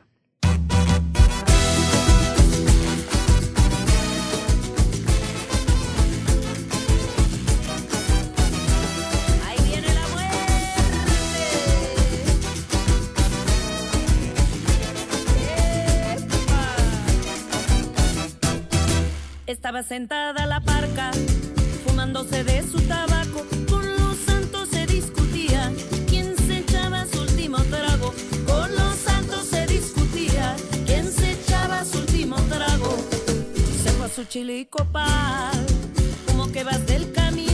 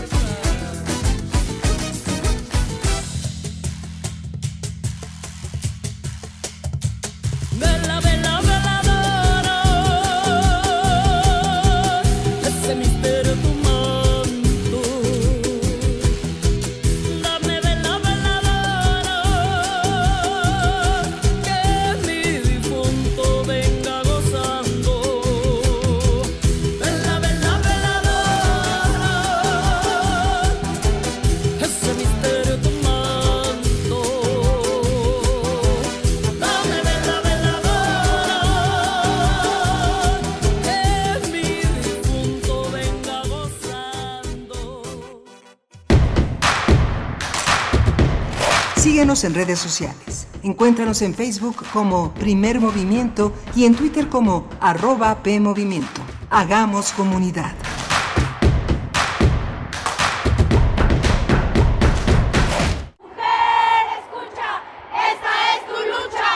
La sociedad está cambiando. Cada vez son más las manos que se suman para derribar la desigualdad de género. No te pierdas la sexta temporada de Escuchar y Escucharnos, una producción de Radio UNAM y el Centro de Investigaciones y Estudios de Género, todos los miércoles a las 10 de la mañana por el 96.1 de FM. Sigamos construyendo igualdad. Radio UNAM, experiencia sonora. Durante años, los humanos hemos abusado de la naturaleza y estamos acabando con ella. El COVID-19 llegó a nosotros por la explotación y destrucción de vida silvestre, pero la pandemia nos puso un alto. Debido a la pandemia, miles de personas se quedaron sin ingresos y lamentablemente hemos perdido a seres queridos. Es momento de reconocer que el planeta sí tiene límites. Para evitar más pandemias, tenemos que cuidar el medio ambiente. Sabemos cómo hacerlo. Solo faltas tú. Partido Verde. Soy más, más alcohólico que drogadicto, pero ya al último empecé a probar lo que es la piedra y la cocaína. Fue cuando murió mi hija. Muchos padres que estaban ahí en la sala de espera sacaban a sus hijos este, cargando y, y yo tuve que sacar a mi hija en un ataúd.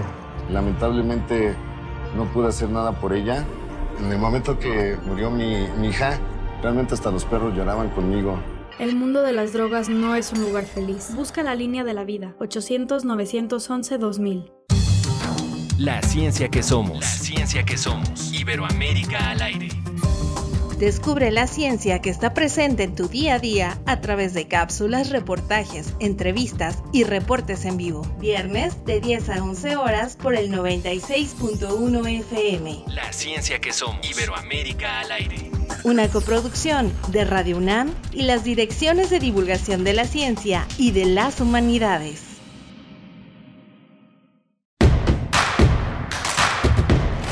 Encuentra la música de primer movimiento día a día en el Spotify de Radio UNAM y agréganos a tus favoritos.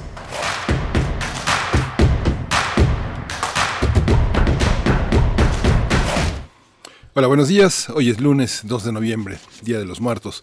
Estamos ya iniciando el mes de noviembre aquí en primer movimiento con un programa muy, muy interesante. Socorro Montes está en el control de la cabina, en los controles técnicos. Frida Saldívar en la producción, hoy llena de calaveras y flores. Y Berenice Camacho del otro lado del micrófono. Buenos días, Berenice. Buenos días, Miguel Ángel Quemain. Así es, aquí les seguimos acompañando en este día de, perdón, de descansos para, de descanso para muchas personas, de, de conmemoración, de, de recordar, de recordar y de, y, bueno, de llevar a cabo estas festividades a través de la distancia.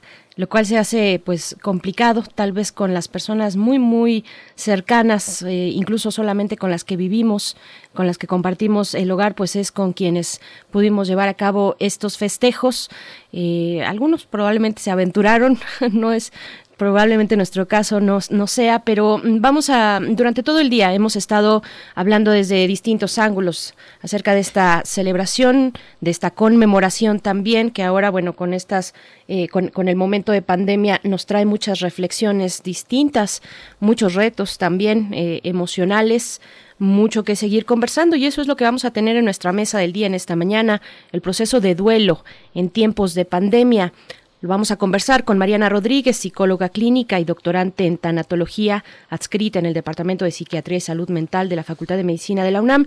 Los duelos, los duelos por este momento de pandemia, el duelo infantil, por ejemplo, que es algo que no hemos eh, abordado del todo cómo acercarse a los más pequeños, a las más pequeñas, en caso de la pérdida de un familiar, cuando además, eh, pues sabemos que estos procesos, estos protocolos nos impiden acercarnos a nuestros seres queridos que, han partido.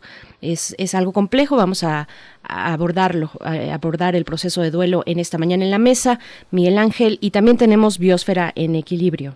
Tenemos Biosfera en Equilibrio, hoy la, la doctora Clementina Equigua continúa con esta sección en la que justamente la puesta, la, la puesta en escena sobre todos los peligros y las sorpresas, todo lo que nos acecha es uno de los es uno de los temas que siempre están presentes en su agenda y es una de las grandes difusoras de la ecología. De, ella es la editora de la revista Oikos, es una revista muy, muy importante en, en, este terreno de la difusión, así que bueno, va a ser también una presencia eh, importante hacia el final del programa. Por supuesto, y bueno, hacia el inicio, de, de, hecho, el día de hoy abrimos el programa con un cineclub hertziano en compañía de Roberto Coria, escritor e investigador en literatura y cine fantástico, para hablar de cine de terror, de Día de Muertos y Halloween, y nos han dado varias recomendaciones, están ahí en nuestras redes sociales, y también agrego la que nos hace Mirko Zun, El fantasma del convento, dice Mirko, la habré visto hace como 40 años y me impresionó mucho. No recordaba el nombre, pero al ver el cartel supe que era esa. Es una película de 1934 bajo la dirección de Fernando de Fuentes, una película de cine mexicano, bueno, Fernando de Fuentes veracruzano. Eh, y muchas gracias, Mirko Zun, por esta recomendación. Sigan enviando sus recomendaciones sus calaveritas literarias que leeremos a lo largo de la semana. Eh, también, si quieren, sus si alguien por ahí hizo la receta del pan de muerto, pues bueno, muy bienvenida también. O si nos quieren mostrar sus ofrendas en sus altares, eh, ahí están nuestras redes sociales, arroba P Movimiento en Twitter, primer Movimiento UNAM en Facebook. Y bueno, nos vamos ya con la poesía necesaria. Vámonos. Primer movimiento. Hacemos comunidad. Es hora de Poesía necesaria. Bien, pues hoy, hoy no es poesía como tal lo que les voy a compartir, sino es un extracto, el extracto de un cuento, de un gran cuento que se titula Talpa, de Juan Rulfo, uno de los ejemplos en la literatura mexicana, pues excelentemente logrados cuando se trata de abordar el tema del, peregrinaje, aunque en el fondo también está la idea del milagro en este cuento. Ustedes lo pueden leer completo, está en nuestras redes sociales. Yo voy a leer solamente un extracto. Eh, en este cuento pues hay dos tipos de peregrinar. El del protagonista, que es eh, Danilo Santos, que representa un peregrinaje más tradicional, y el de Natalia, su esposa, que puede contar como un peregrinaje mm, sui generis, un poco más como un ejercicio teatral. Son dos peregrinajes en conflicto que finalmente en el cuento pues subyace una, una pregunta que es ¿puede la muerte ser un milagro? Es la pregunta un poco básica o base que sostiene este cuento.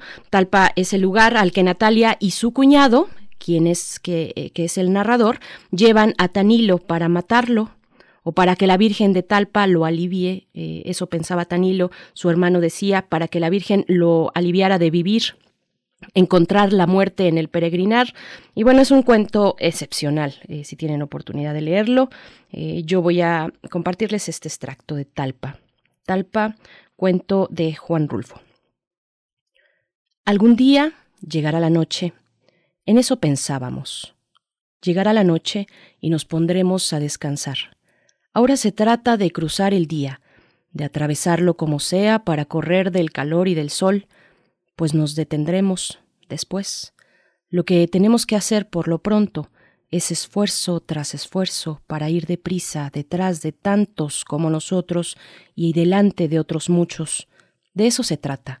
Ya descansaremos bien a bien cuando estemos muertos. Juan Rulfo.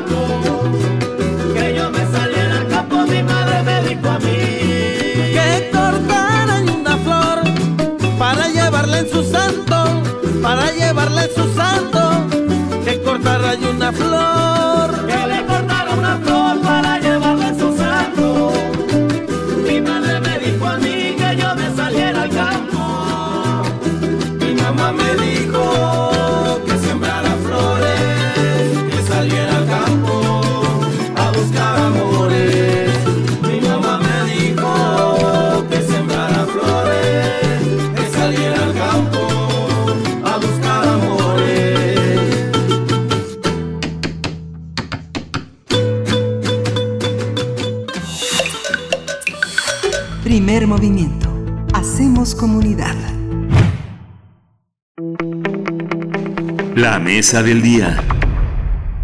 El duelo es el proceso de adaptación emocional ante cualquier pérdida. La muerte de un ser querido es un proceso doloroso y difícil de asimilar.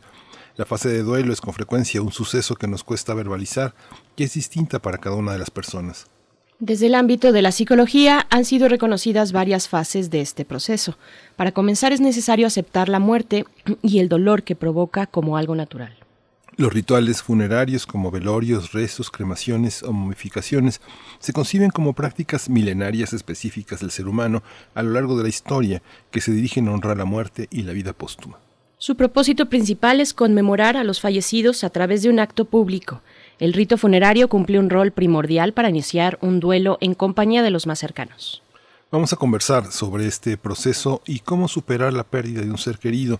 Está con nosotros Mariana Rodríguez, ella es psicóloga clínica, es doctorante en tanatología, ella está adscrita al Departamento de Psiquiatría y Salud Mental de la Facultad de Medicina de la UNAM y brinda atención a la población universitaria que presenta duelos complicados, además, eh, bueno, complicados, patológicos, además de ser docente en la UNAM de psicoterapia conductual contextual para el abordaje del duelo. Muy bien, muchas gracias. Bienvenida Mariana Rodríguez. Hola, buenos días. Gracias. Gracias. profesora, por estar con nosotros. Bueno, un tema muy importante en estos momentos, además, en, medio de estas festividades, donde muchos hemos puesto en nuestras, eh, en nuestros altares la imagen de algún ser querido mm, que, hemos dejado tal vez atrás en esta, en esta pandemia, atrás eh, físicamente. Pero, ¿qué retos? Primero, ¿cómo, cómo abordar el duelo sin que sea necesariamente una, cuestión de manual, los cinco pasos para superar un duelo o para superar una pérdida, eh, ¿cómo, ¿cómo hacerlo más humano, más integral? Eh, ¿Cómo pensar el duelo en esos términos? Sí, bueno, eh, sé que el duelo, bueno, en ocasiones se, se considera como que tenemos que pasar ciertas etapas. Y bueno, resulta que ese modelo en este momento resulta un poco obsoleto es importante que nosotros consideremos que somos individuos y que cada quien va a vivir su proceso de manera diferente. A veces el no vivirlo como se dice, eh, resulta que en las personas pareciera que es rechazado ese proceso de duelo. Necesitamos eh, pensar en que el duelo es una respuesta natural a la pérdida de una persona. Puede ser una cosa o un valor. En este caso, eh, pues con la que se ha construido un vínculo, ¿no? No todas las personas van a cursar un duelo, eh, porque, bueno, tiene que haber un vínculo con esa persona, un vínculo afectivo. Y como tal, eh, se trata de un proceso natural, un proceso humano, y no de una enfermedad de la cual pues haya que escapar o haya que evitar. Y bueno, en estos momentos eh, pareciera que esa situación es complicada porque porque estamos viviendo la pandemia. Y la pandemia bueno va va a inducirnos a que no podemos hacer este tipo de rituales. Eh, creo que la parte humana como usted menciona necesitamos tenerla ahora a partir de de la tecnología. Creo que esa parte humana no se nos escapa pero sabemos que bueno el acercamiento, el contacto físico es importante. Sin embargo, creo que somos afortunados porque también tenemos esta parte tecnológica y la podemos utilizar para este para estos momentos. Eh, con anterioridad, pues habíamos vivido también otros momentos en donde hubo pandemia. Sin embargo, bueno, no existe esta parte tecnológica y creo que es una parte que necesitamos aprovechar. Doctora, esta manera de, que, tenemos ahora en este caso de, de, la, pandemia nos, eh, lleva, nos lleva también a pensar que hay distintos distintas maneras de concebir eh, la, la, muerte. Nunca, nunca este será, este, nunca será una muerte a tiempo, aunque nuestros seres queridos cumplan 150 años, nunca vamos a pensar que ya la vida alcanzó su máxima plenitud y ya es tiempo de morir. Pero el tema de las enfermedades crónicas, de las enfermedades incurables, de este acompañamiento penoso durante largos periodos de tiempo, eh, estas maneras de morir tan distintas eh, tienen una investidura distinta para, para los sujetos. No es lo mismo una persona que muere en medio de grandes penurias económicas endeudadas que una persona que muere en un periodo en el que permite la holgura económica también tener cierta, cierto consuelo, poder, poder estar en condiciones físicas óptimas para, para enfrentar esa pérdida. ¿Cuáles son, en su experiencia, los, eh, los, los casos más, más frecuentes en este momento en México? Sí, pues incluso me parece que ya se está mencionando eh, la muerte por COVID como una de las principales eh, muertes que hay aquí en México. Y bueno, esto implica que de pronto, bueno, la persona eh, que tiene un familiar que, muere por esta situación no puede eh, pasa muy rápido el momento en el cual fallece la persona. Puede estar un día bien y de pronto en unos días fallece y en una situación en donde entra a un hospital y, y pues no sabe si va a salir, no puede tener esta oportunidad de despedirse de su familiar y no sabe qué pasó con esa persona, no sabe que, cómo se, se situó esta persona en el hospital, en el hospital y de pronto bueno esa situación hace que, la persona se imagine muchas cosas, ¿no? El doliente que se imagine muchas cosas. Va a haber mediadores en, en los duelos y bueno también va a depender de, de cómo se vivió esa situación, o sea, en qué circunstancias murió la persona, eh, cuál era el apego con esta persona. Eh, puede ser que mi apego no haya sido tan cercano y eso haga que viva yo de manera diferente mi pérdida. También eh, los mediadores relacionados con la personalidad. Puede ser que esa persona tenga mayores recursos internos para afrontar una pérdida y hay otras personas que quizá, bueno, estos estos eh, estos recursos internos no sean tan fuertes y eso hace que también vivan de manera diferente la pérdida. También puede ser que su historia de vida sea una historia en donde favorezca este afrontamiento y, eh, como decía usted, el apoyo social. El apoyo social también es importante porque el apoyo social va a ser un sustento importante para una persona que vive un duelo. Eh, es lo que nosotros, por ejemplo, en, en la terapia trabajamos mucho, que la persona eh, tenga este medio, este apoyo social, para que pueda expresar lo que siente, para que pueda brindar eh, la otra persona ese sustento, ese apoyo. Profesora, bueno, en estos momentos, el, en estos momentos de pandemia, de, sana distancia, de lejanía, de encierro, pues eh, le pregunto cómo se ve impactado el duelo eh, en procesos mm, pues de muerte mm, que, precisamente están impregna- impregnados de esta lejanía, de esta soledad. Hay un perfil muy específico en lo que tiene que ver con el protocolo en los hospitales públicos y en los hospitales en general, y es que eh, solamente un familiar es al que se le permite digamos, estar primero en el contacto telefónico, ¿no? Eh, es al que se le hace la llamada constantemente para avisar cuál es el estado de su familiar y si lamentablemente fallece, pues también será una persona la que se encargará de hacer todos los procesos en, en mucha lejanía, en mucha distancia, eh, cuando generalmente estos momentos se llevan se llevan a cabo eh, en compañía de los seres queridos, en, un abrazo solidario, eh, precisamente hacerse cargo en la soledad de todos estos, estos trámites y demás. Sí, yo creo que, bueno, eh, esto lo vemos en la pandemia, pero también en otras circunstancias. De pronto sí, esa persona carga con, con un gran peso, porque tiene que estar haciendo todo este tipo de trámites, de recibir estas noticias. Y bueno, muchas veces, eh, vamos, eh, hay un mecanismo al principio de del duelo, pues generalmente estas personas, pues psicológicamente, tienen estos mecanismos para afrontar esas situaciones y pareciera como que se anestesian un poco, como que anestesian sus emociones. Y eso hace que eh, en esas situaciones de crisis, en esas situaciones de recibir noticias, eh, como que se, se están investidos de esa fuerza.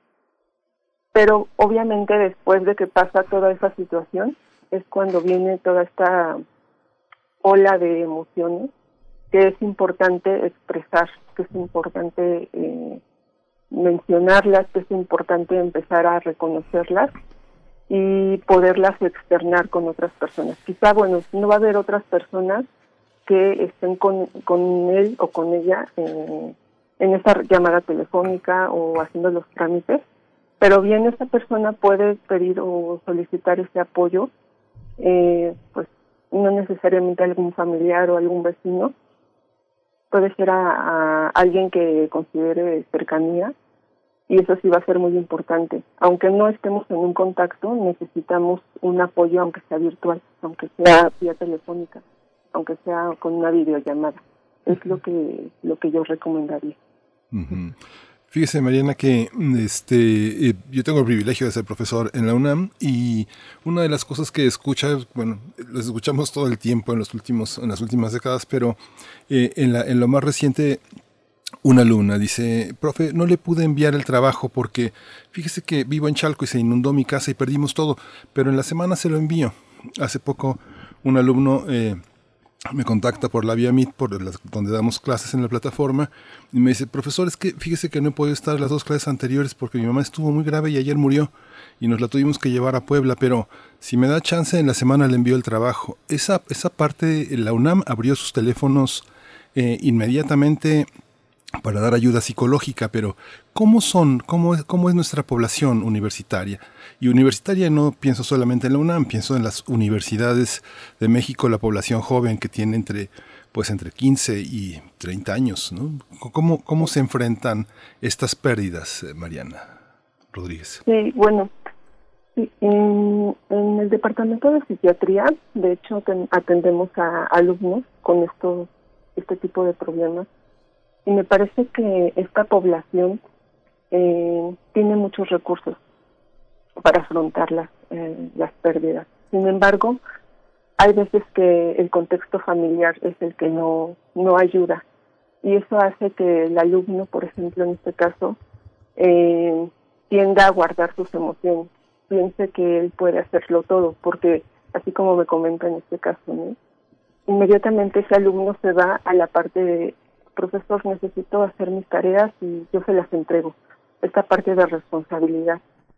Y justamente muchos alumnos se enfocan a esa parte y no dejan fluir las emociones, porque son eh, personas quizá a lo mejor que se dedican eh, tiempo completo a la escuela y, y justamente eso a veces les sirve para poder negar o evadir ciertas situaciones y entonces internamente no lo pueden expresar llega el punto en el que con el tiempo eso no ayuda porque pues, eh, el alumno se queda con todas esas emociones y en algún momento van a salir. Y es cuando los alumnos llegan a, psiquiatría o muchas veces el llegar a psiquiatría y a salud mental con una persona que, que pueda atender este tipo de problemas eh, pues no sé corren a veces con suerte porque en algunos momentos eh, recurren al médico. Generalmente esta población va a presentar muchos síntomas físicos, enfermedades físicas. Entonces lo que hace es recurrir a los médicos para que les quiten esos síntomas. Pero a la larga se dan cuenta que no es esa parte, sino más bien es un problema de duelo, es un problema que, que tienen que resolver con una persona eh, capacitada en este tipo de problemas. Profesora, ¿cómo identificar cuando un proceso de duelo se vuelve patológico, cuando no podemos, cuando nos dicen, no, pues ya tienes que dar la vuelta de hoja eh, a vivir otra cosa, superar la pérdida, la pérdida se supera y también hay una hay un, ¿Y cómo se supera? Hay un comentario acá que me parece muy interesante. Martelena Valencia nos habla de cerrar los ciclos, los ciclos, pero cuando intervienen nuestras propias creencias espirituales o religiosas, ¿cómo se lleva a cabo esto? Le doy lectura al comentario de ella que nos puede ilustrar. Dice, ¿hasta dónde podemos pensar o creer que las almas andan en pena por aquí porque tienen sus asuntos sin concluir o sin despedir de sus creencias? cómo cerrar estos ciclos. Ahí intervienen pues tal cual nuestras creencias espirituales o religiosas. Eh, ¿Qué hacer con estas cuestiones, con estas situaciones, mm, profesora? Creo que las, eh, las creencias tienen que eh, ser respetadas en ese sentido. he conocido personas que tienen este sustento espiritual y pueden salir adelante con una pérdida hay personas que esta parte espiritual les funciona y da un gran apoyo. Sin embargo, bueno, creo que eh, cuando la persona empieza a tener esta disfuncionalidad en su vida cotidiana es cuando ya no ya no resulta tan adaptativo. vamos a pensar en que una persona cuando tiene una pérdida va a tener tristeza, puede tener culpa, puede tener enojo y esas son respuestas perfectamente naturales y eh, aceptables. no hay algo que no sea válido al inicio del duelo. Todas estas experiencias y lo que sienta la persona tiene que ir evolucionando en el tiempo. Muchas veces, eh, a lo mejor no necesariamente tienen que experimentar algo, a lo mejor no experimentan nada, pero con el tiempo van a ir teniendo esta sensación. Resulta que eh, a lo mejor al principio tienden a, las personas a evitar o a negar. Sin embargo, después de días y semanas o pocos meses, esta situación ya no es útil, ya no es adecuada porque tiene que ir experimentando la persona. Quizá en un principio es un mecanismo que nos ayuda a enfrentar algo difícil, algo fuerte. Dicen que el, el fallecimiento de un ser querido es una de las mayores crisis para los seres humanos. Entonces es un gran impacto que necesita la mente empezar a asimilar. Entonces, muy probablemente en un principio no lo podemos hacer, tiene que ser con tiempo. Eh, después tenemos que aprender a, a ir eh, mediando este tipo de experiencias. No podemos tampoco estar todo el tiempo sintiendo, sintiendo, sintiendo, porque eso no tampoco es útil. Tiene que ser como una oscilación entre sentir y también en algunos momentos puede ser que el distraernos nos ayude, porque no, no podemos todo el tiempo estar experimentando el dolor. Y bueno, muchos autores mencionan tiempo, tiempo en el que se resuelve un duelo. Eh, creo que eso va a ser muy personal, ¿no? Pero si vemos que en un año la persona está en, en cama, o sea, ya desarrolló una depresión, en donde todo el tiempo está llorando, esta intensidad de los de las sensaciones no baja, yo creo que en ese momento nosotros tenemos que estar alertas y empezar a, pues buscar un apoyo. Eh, en, en, teoría los los síntomas tienen que ir disminuyendo con el tiempo, no pueden ir aumentando esa esa desadaptación. Y el punto más importante es este justamente, que la persona no se desadapte a partir de la pérdida, tiene que continuar haciendo sus actividades cotidianas. Hay muchas personas que también se descuidan, no comen, empiezan a estar eh, todo el tiempo en cama, no se bañan y ahí es cuando ya se desarrolla una depresión. Ya no es eh, como un duelo normal y natural, ya es un trastorno depresivo. O incluso también pueden desarrollar ansiedad, trastornos de ansiedad, o algunas personas eh, pueden recurrir también a consumo de sustancias, alcohol, y en este tipo de situaciones es cuando ya vemos una desadaptación en la persona. Mencionas, Mariana Rodríguez, eh, eh una cuestión adaptativa que es, seguir funcionando, lo que no quiere decir que no siga doliendo.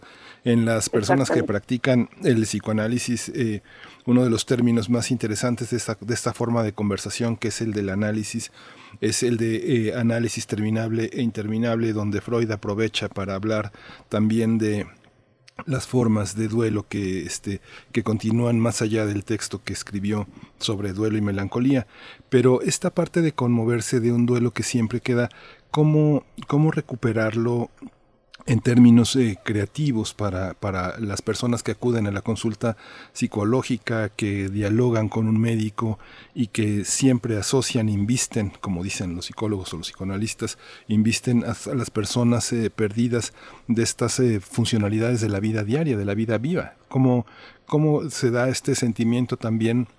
De orfandad para quienes han perdido a sus padres y de una, de una, de una orfandad eh, al revés, que es perder a los hijos, como esos dos elementos tan eh, perdurables como eh, siempre serán mis hijos, siempre serán mis padres, es lo que garantiza como una continuidad de la vida. ¿Qué pasa cuando uno queda huérfano? ¿Cómo se, cómo se resuelve en la vida, en la vida cotidiana? Sí, esto que dices es muy, muy importante. me hizo recordar a hace un tiempo atendí a una chica eh, y perdió a su a su hermano en una situación muy muy complicada muy difícil y yo le preguntaba oye cómo es que que percibes tu duelo ahora que ya hemos terminado la terapia ahora que hemos terminado este proceso y me decía doctora el dolor lo sigo teniendo. El dolor es algo que sigue presente y yo recuerdo a mi hermano, lo recuerdo con pues con alegría y con dolor. Pero esta parte del dolor solo se transforma. Yo yo puedo pensar que una persona que elabora el duelo no es que ya no sienta ese ese dolor de extrañarlo o esos recuerdos. Incluso bueno, el llanto, el llanto es es algo importante porque muchas veces piensan o miden el duelo a partir de que ya no llora la persona. Y eso es, eh, inadecuado, porque una persona que eh, va afrontando su duelo, y podríamos decir que el duelo eh, nunca termina, porque porque siempre va a haber un dolor, siempre va a haber un, un sentimiento que está ahí, pero también ya podemos recordar a la persona con alegría, no nada más con ese dolor. Y podemos recordarla y llorar, pero eso no significa que entonces estemos todavía teniendo un duelo eh, que nos está afectando, que nos está perjudicando. Muy, muy por el contrario, creo que si podemos recordar a nuestro ser querido y lloramos, pero también lo recordamos y podemos reír, esa, esa podría ser también una manera de decir, creo que estoy eh, resolviendo, creo que estoy afrontando de mejor manera mi, mi pérdida.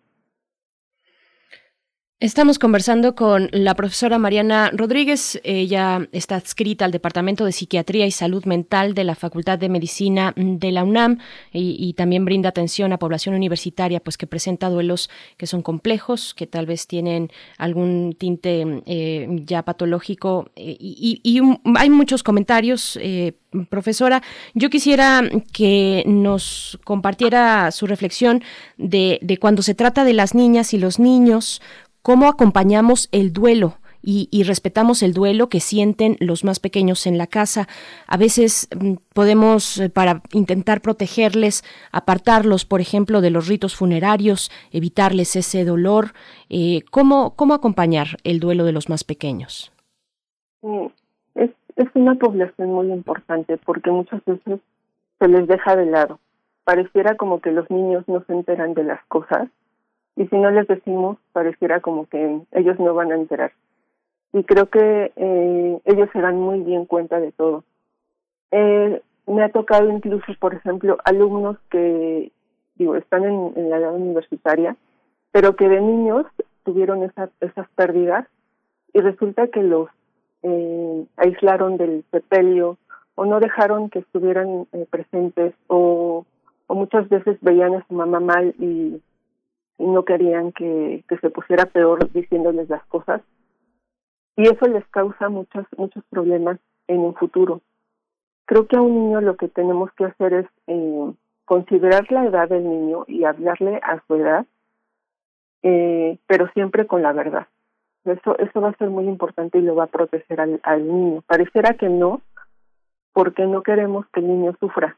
Pero el niño está viendo que el abuelito se murió, que la mamá se murió, y es muy importante que se les hable a la edad, de acuerdo a su edad, y siempre preguntando o explorando qué es lo que siente el niño. Eso va a ser muy importante, que tenga un medio en donde se pueda expresar.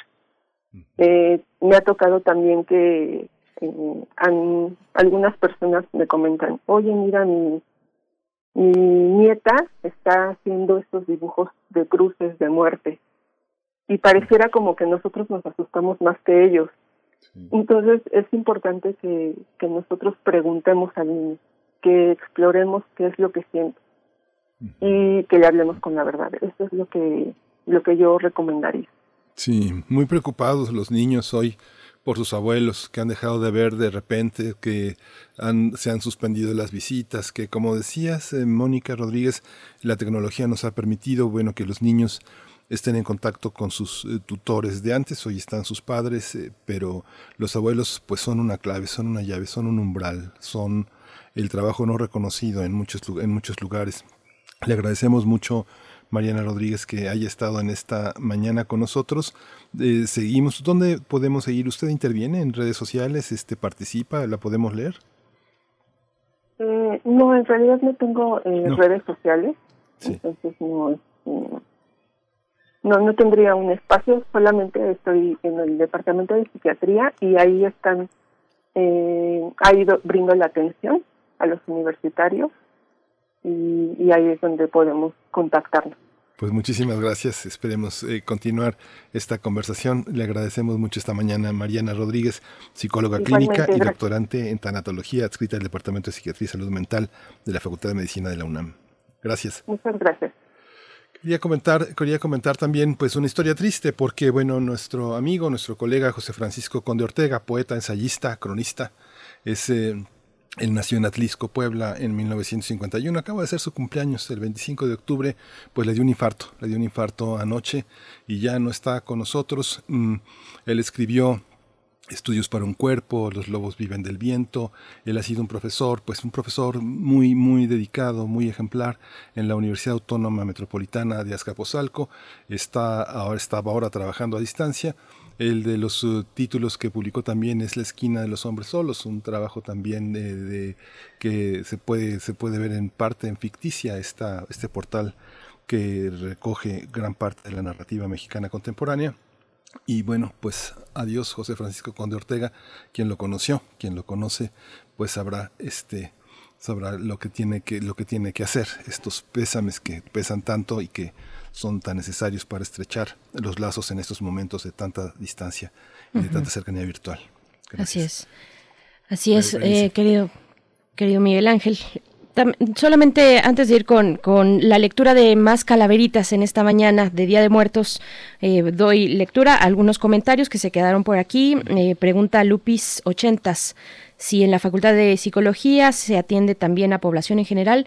Es un servicio para la comunidad universitaria, eh, Lupis. Eh, es un servicio que ha sido muy importante en estos momentos. Se ha atendido a una gran cantidad de alumnos, de alumnas, de profesores, en fin, trabajadores de la universidad. Eh, gracias por, por tu pregunta, pero sí sería muy importante buscar dónde, dónde finalmente puede uno encontrar tanatólogos o tanatólogas que, que nos acompañen en estos momentos. Mayra Elizondo también eh, nos dice alguna sugerencia de darnos apoyo de más calidad como, como la comunidad que ahora somos, los radioescuchas de primer movimiento, de Prisma RU, de Radio UNAM. En general, muchas gracias. Pues seguir haciéndonos esta compañía. Yo creo que eh, es finalmente algo que hacemos, que hemos hecho desde el principio de esta pandemia, sin necesariamente decir, bueno, este es el plan que vamos a, trazar eh, para hacer compañía, pero sí con esa idea constante, como, como lo hemos hecho siempre, de hacer comunidad, de acercar a ustedes estos contenidos, eh, de, de, de tener esa sensibilidad de qué está ocurriendo afuera con nosotros en la sociedad en estos momentos complejos de- de Ay, se fue la luz otra vez. A, ver, se le fue la luz hace un momentito y, y parece que se le fue eh, de nuevo estos, estas... eh, eh, a mí se me fue muy temprano, afortunadamente no hemos entrado al aire, pero, pero bueno, vamos a, vamos a leer, vamos a leer algunas mm, de las calaveritas. Estamos esperando que Berenice se incorpore, pero eh, bueno, yo haré lo que nuestra productora eh, me, me digan lo que esperamos también esta parte. Eh, les comentaba también de, de Francisco Conde Ortega, porque bueno, son estas eh, partidas que coinciden en estos días tan difí- difíciles, que es eh, complejo, pues eh, las muertes que suceden el, el Día de las Madres, el 2 de, el 2 de noviembre, el 24 de diciembre, el 1 de enero, son particularmente eh, do- dolorosas porque están vinculadas a aspectos de la vida que es muy complejo es muy complejo recuperar eh, separar de estos de estos actos de dolor que tardan muchísimo tiempo en reincorporarse. Vamos a, tener este vamos a vamos a ir con eh, vamos a ir con la lectura de las calaveritas y pues esperamos esta esta música que le da preludio a esta lectura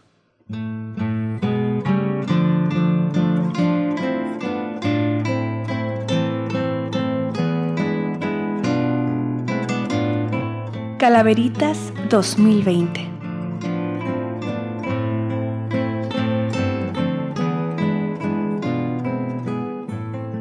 Le agradecemos eh, a Raúl Villegas que nos haya enviado su calavera 2020 a propósito de la pandemia, dice la calaverita. Ya a este mundo me lo acabo, dijo Artera la huesuda con la ayuda poderosa de las élites mafiosas. de dinero y con acuerdos de las cúpulas facciosas de costear a los esbirros la hecatombe concebida. Es propósito del virus infectar al ser humano, reducir las poblaciones disfrazado de pandemia. Es designio de señores, sus creadores encubiertos para hacer también redondos los negocios paliativos de vacunas y remedios secuenciados en el tiempo hasta hacer que sociedades sean mermadas sin defensa, exprimidas, desahuciadas sin saberlo, bien forzadas paso a paso por las quedas con distancia para no ir a contagiarse al trabajo, metro, escuela. Ay, Catrina ingrata, si pudieras darte cuenta, no dirías que te lo acabas, que terminas con el mundo. Más bien ya date cuenta, no eres chacha del dinero, del poder y del imperio. Eres fuerza y equilibrio, no una empleada a destajo. Es por eso, mi quimera, no es un rey por la corona. Ese virus es tan vil, pues es diseño y es blasfemia. Aquí tenemos eh, también una calaverita de Estela Jiménez. Estela nos manda esta calaverita también en pandemia. Dice, Muchas gracias Estela Jiménez. Dice, escribo esto confinada, afuera la muerte aguarda y con su infame daga toca al quien no trae cubrebocas. La veo desde mi ventana, que ahora es la pantalla plana, ya de la mano se lleva al que en el COVID no crea. Por eso ahora me guardo por la vacuna esperando y en mi cel escuchando Radio Nam con entusiasmo. Desde su casa transmiten Berenice y Miguel Ángel, noticias, reflexiones y poesía para iniciar bien el día. Frida y su equipo e invitados nos tienen bien informados y haciendo comunidad espantan la soledad.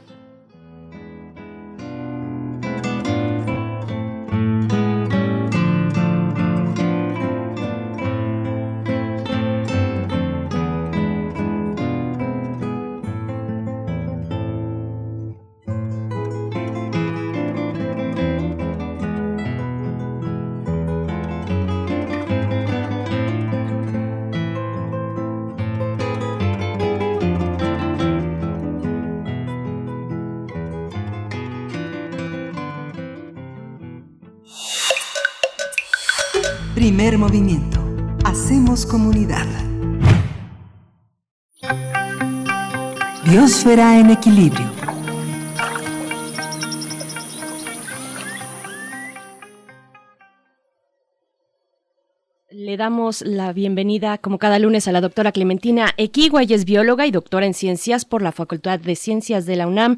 En esta sección, Biosfera en Equilibrio, para hablar, hablar de el agua, clima, suelo y especies migratorias, el terroir o terruño. Eh, bienvenida, doctora Clementina Equigua. No sé si pronuncié bien, seguramente no. Qué gusto escucharte esta mañana. ¿Cómo estás? Igualmente, pues muy bien, muy bien, celebrando eh, pues a estos, estos días de muertos, pero también, bueno, el terroir o terruño, como se le dice en español, es una celebración a la vida. Y bueno, quería eh, platicar con nuestro público sobre este concepto que he estado dándole vueltas desde hace tiempo, porque según Wikipedia, el terroir o terruño es un término francés que se utiliza para describir las características ambientales en las que crecen los cultivos. Terroir se usa para hablar de las peculiaridades que el entorno geográfico imprime en el sabor del vino. También se usa para el café, el té y otras bebidas alcohólicas de uva, pero también se puede usar para la cerveza y el mezcal. Cuando un producto agrícola se le otorga el distintivo de denominación de origen, se reconoce el terruño. Las condiciones ambientales y geográficas son la mezcla de las características del suelo, del agua, del clima y en ciertos casos de las levaduras que las fermentan. Algunos científicos piensan que hay aves migratorias que transportan por miles de kilómetros a bacterias y levaduras que también contribuyen a la peculiar fermentación que se resguarda en cada botella de vino y de cerveza. En semanas anteriores hablé de especies migratorias y entonces dije que muchos de estos animales se mueven de norte a sur buscando mejores condiciones para completar sus ciclos de vida. Estas especies así vinculan a los ecosistemas que visitan a lo largo de su ruta migratoria. Las grasas son la fuente de energía para los animales migratorios. Las acumulan antes de iniciar su viaje y algunas acumulan la cantidad necesaria como para lograr hazañas para volar durante 11 días sin parar de Alaska a Nueva Zelanda. Pero la mayoría de estos animales se detienen a lo largo de su ruta buscando alimento para reabastecerse de energía. En 2012, un grupo de investigadoras de la Universidad de Palermo, en Italia, publicó un artículo en la revista Environmental Microbiology Reports en el que identifican levaduras que transportan aves migratorias. En su estudio, las investigadoras analizaron a 350 pájaros de 10 familias diferentes que se detienen en la isla de Sicilia, que es una isla productora de vino, a comer durante su trayecto migratorio. Les interesaba ver si las aves transportaban levaduras y, de ser así, saber de qué tipo eran. En total, aislaron 10, 18 especies de levaduras y entre ellas a Saccharomyces cerevisiae, que es la levadura que forma parte de la fermentación del pan, del vino y de algunos tipos de cerveza. Además, observaron otros tipos de levaduras que también se ha visto contribuyen a la fermentación del vino. Este estudio, que es pionero en su tipo, ilustra el papel que pueden jugar las aves migratorias en el transporte de microorganismos que se usan en la elaboración de bebidas fermentadas. Un caso que todavía está en estudio y que a mí me encanta es sobre el origen de una de las levaduras que se utilizan para la elaboración de la cerveza tipo lager. La lager, que es originaria de la región de Baviera, en Alemania, necesita de una levadura que pueda fermentar a bajas temperaturas. Se le se llama Saccharomyces pastorianus, en honor de Luis Pasteur. En 2011, un grupo de científicos llegó a la conclusión de que esta levadura es un híbrido entre Saccharomyces cerevisiae, que es la levadura del pan, y Saccharomyces eubayanus, una levadura cuyo origen está en la parte norte de Patagonia. Diversos estudios han tratado de explicar cómo es que una levadura de origen patagónico llegó al norte de Europa. Algunos autores sugieren que parte de la respuesta podría estar en las aves migratorias que se mueven de la Patagonia al norte de nuestro continente. Hoy, la inoculación por levaduras del ambiente se usa como una nueva estrategia comercial para algunas bebidas europeas. Considerando el origen de algunas de estas levaduras, es posible que el concepto de terruño tenga un significado más global que lo que antes se consideraba. En México, el terruño del mezcal no solamente depende del suelo, del clima y de la ubicación geográfica, también depende de la especie de maguey que se use para su elaboración e indudablemente de la inoculación por las levaduras que hay en donde se produce. El mezcal tradicional, eh, si no lo sabe nuestro público, se elabora utilizando levaduras del ambiente y se dice que incluso la presencia del maestro mezcalero puede contribuir a la mezcla de levaduras que le dan el sabor característico a la producción. Pero esta bebida depende de otra especie migratoria, el murciélago magueyero. Los murciélagos magueyeros se mueven del centro de México hacia el norte. Una de las colonias más importantes de maternidad de esta especie está en la reserva de El Pinacate, en Sonora, a donde llega durante el verano. Las hembras llegan al Pinacate a dar a luz y ahí permanecen unos meses antes de emprender su viaje de regreso. Los murciélagos magueyeros se mueven a lo largo de la costa oeste de nuestro país comiendo néctar y polen de las flores de árboles de cazaguate, de diversas cactáceas y de agaves. Su presencia contribuye a la diversidad genética de las especies de agaves que visita, así asegurando el futuro de cada especie. El terruño del, del mezcal entonces es quizá enriquecido por la presencia de este pequeño mamífero que visita las flores de los magueyes silvestres a lo largo de su ruta y de los pocos agaves que florecen en el paisaje agavero. Las especies migratorias, aves o murciélagos tienen una íntima relación con nuestras bebidas favoritas. Sin darnos cuenta, gozamos de la conexión que estas especies hacen entre los ecosistemas que visitan. Y le pido a nuestro público que recuerde, pues, que el terroir es una huella del entorno geográfico y del vínculo ineludible que con el resto del planeta.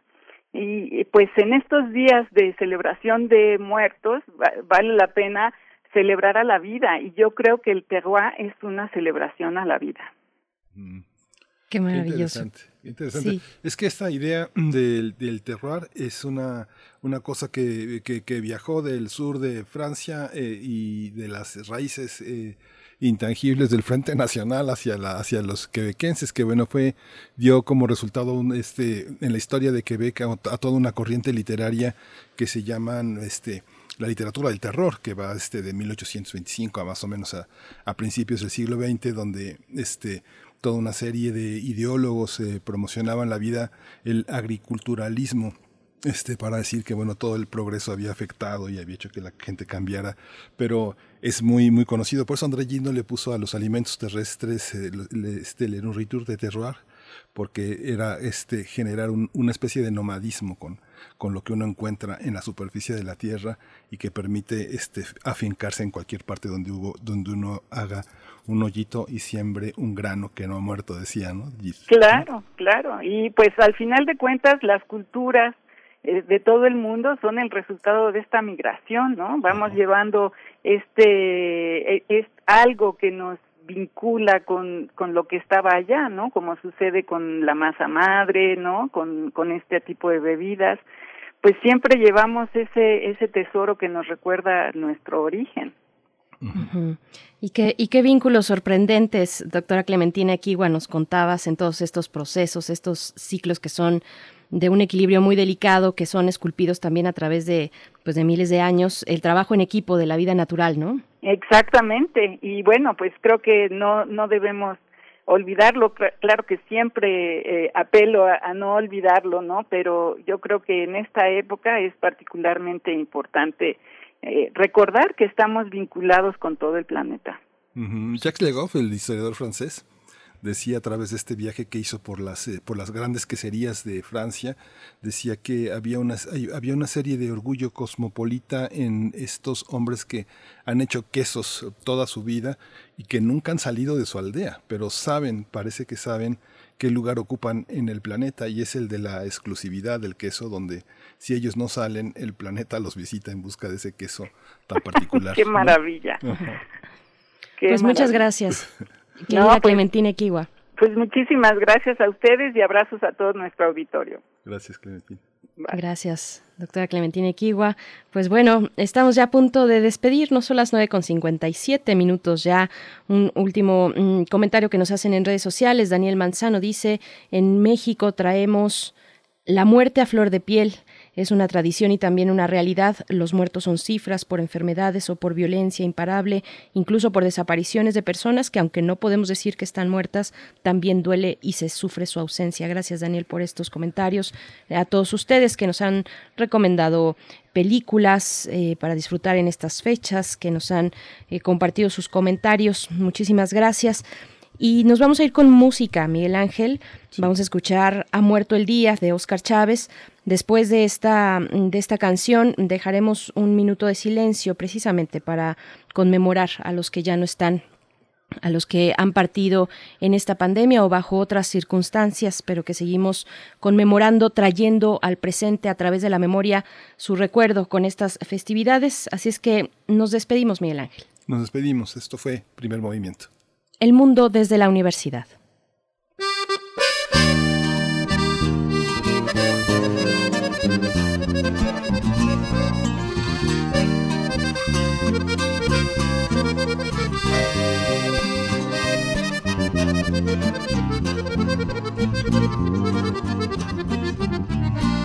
Que la noche está de luto porque ya se murió el día, que en el último minuto puso fin a su agonía.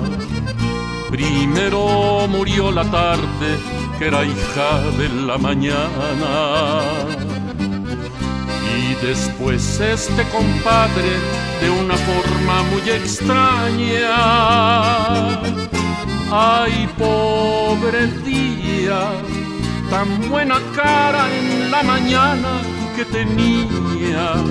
Ni quien pensara que este día tan primoroso muriera triste, todo achacoso. Ay, pobre día, un sol brillante como el sol lo mantenía, pero de pronto el sol se fue muy calladito y el día se ha muerto todo, todito.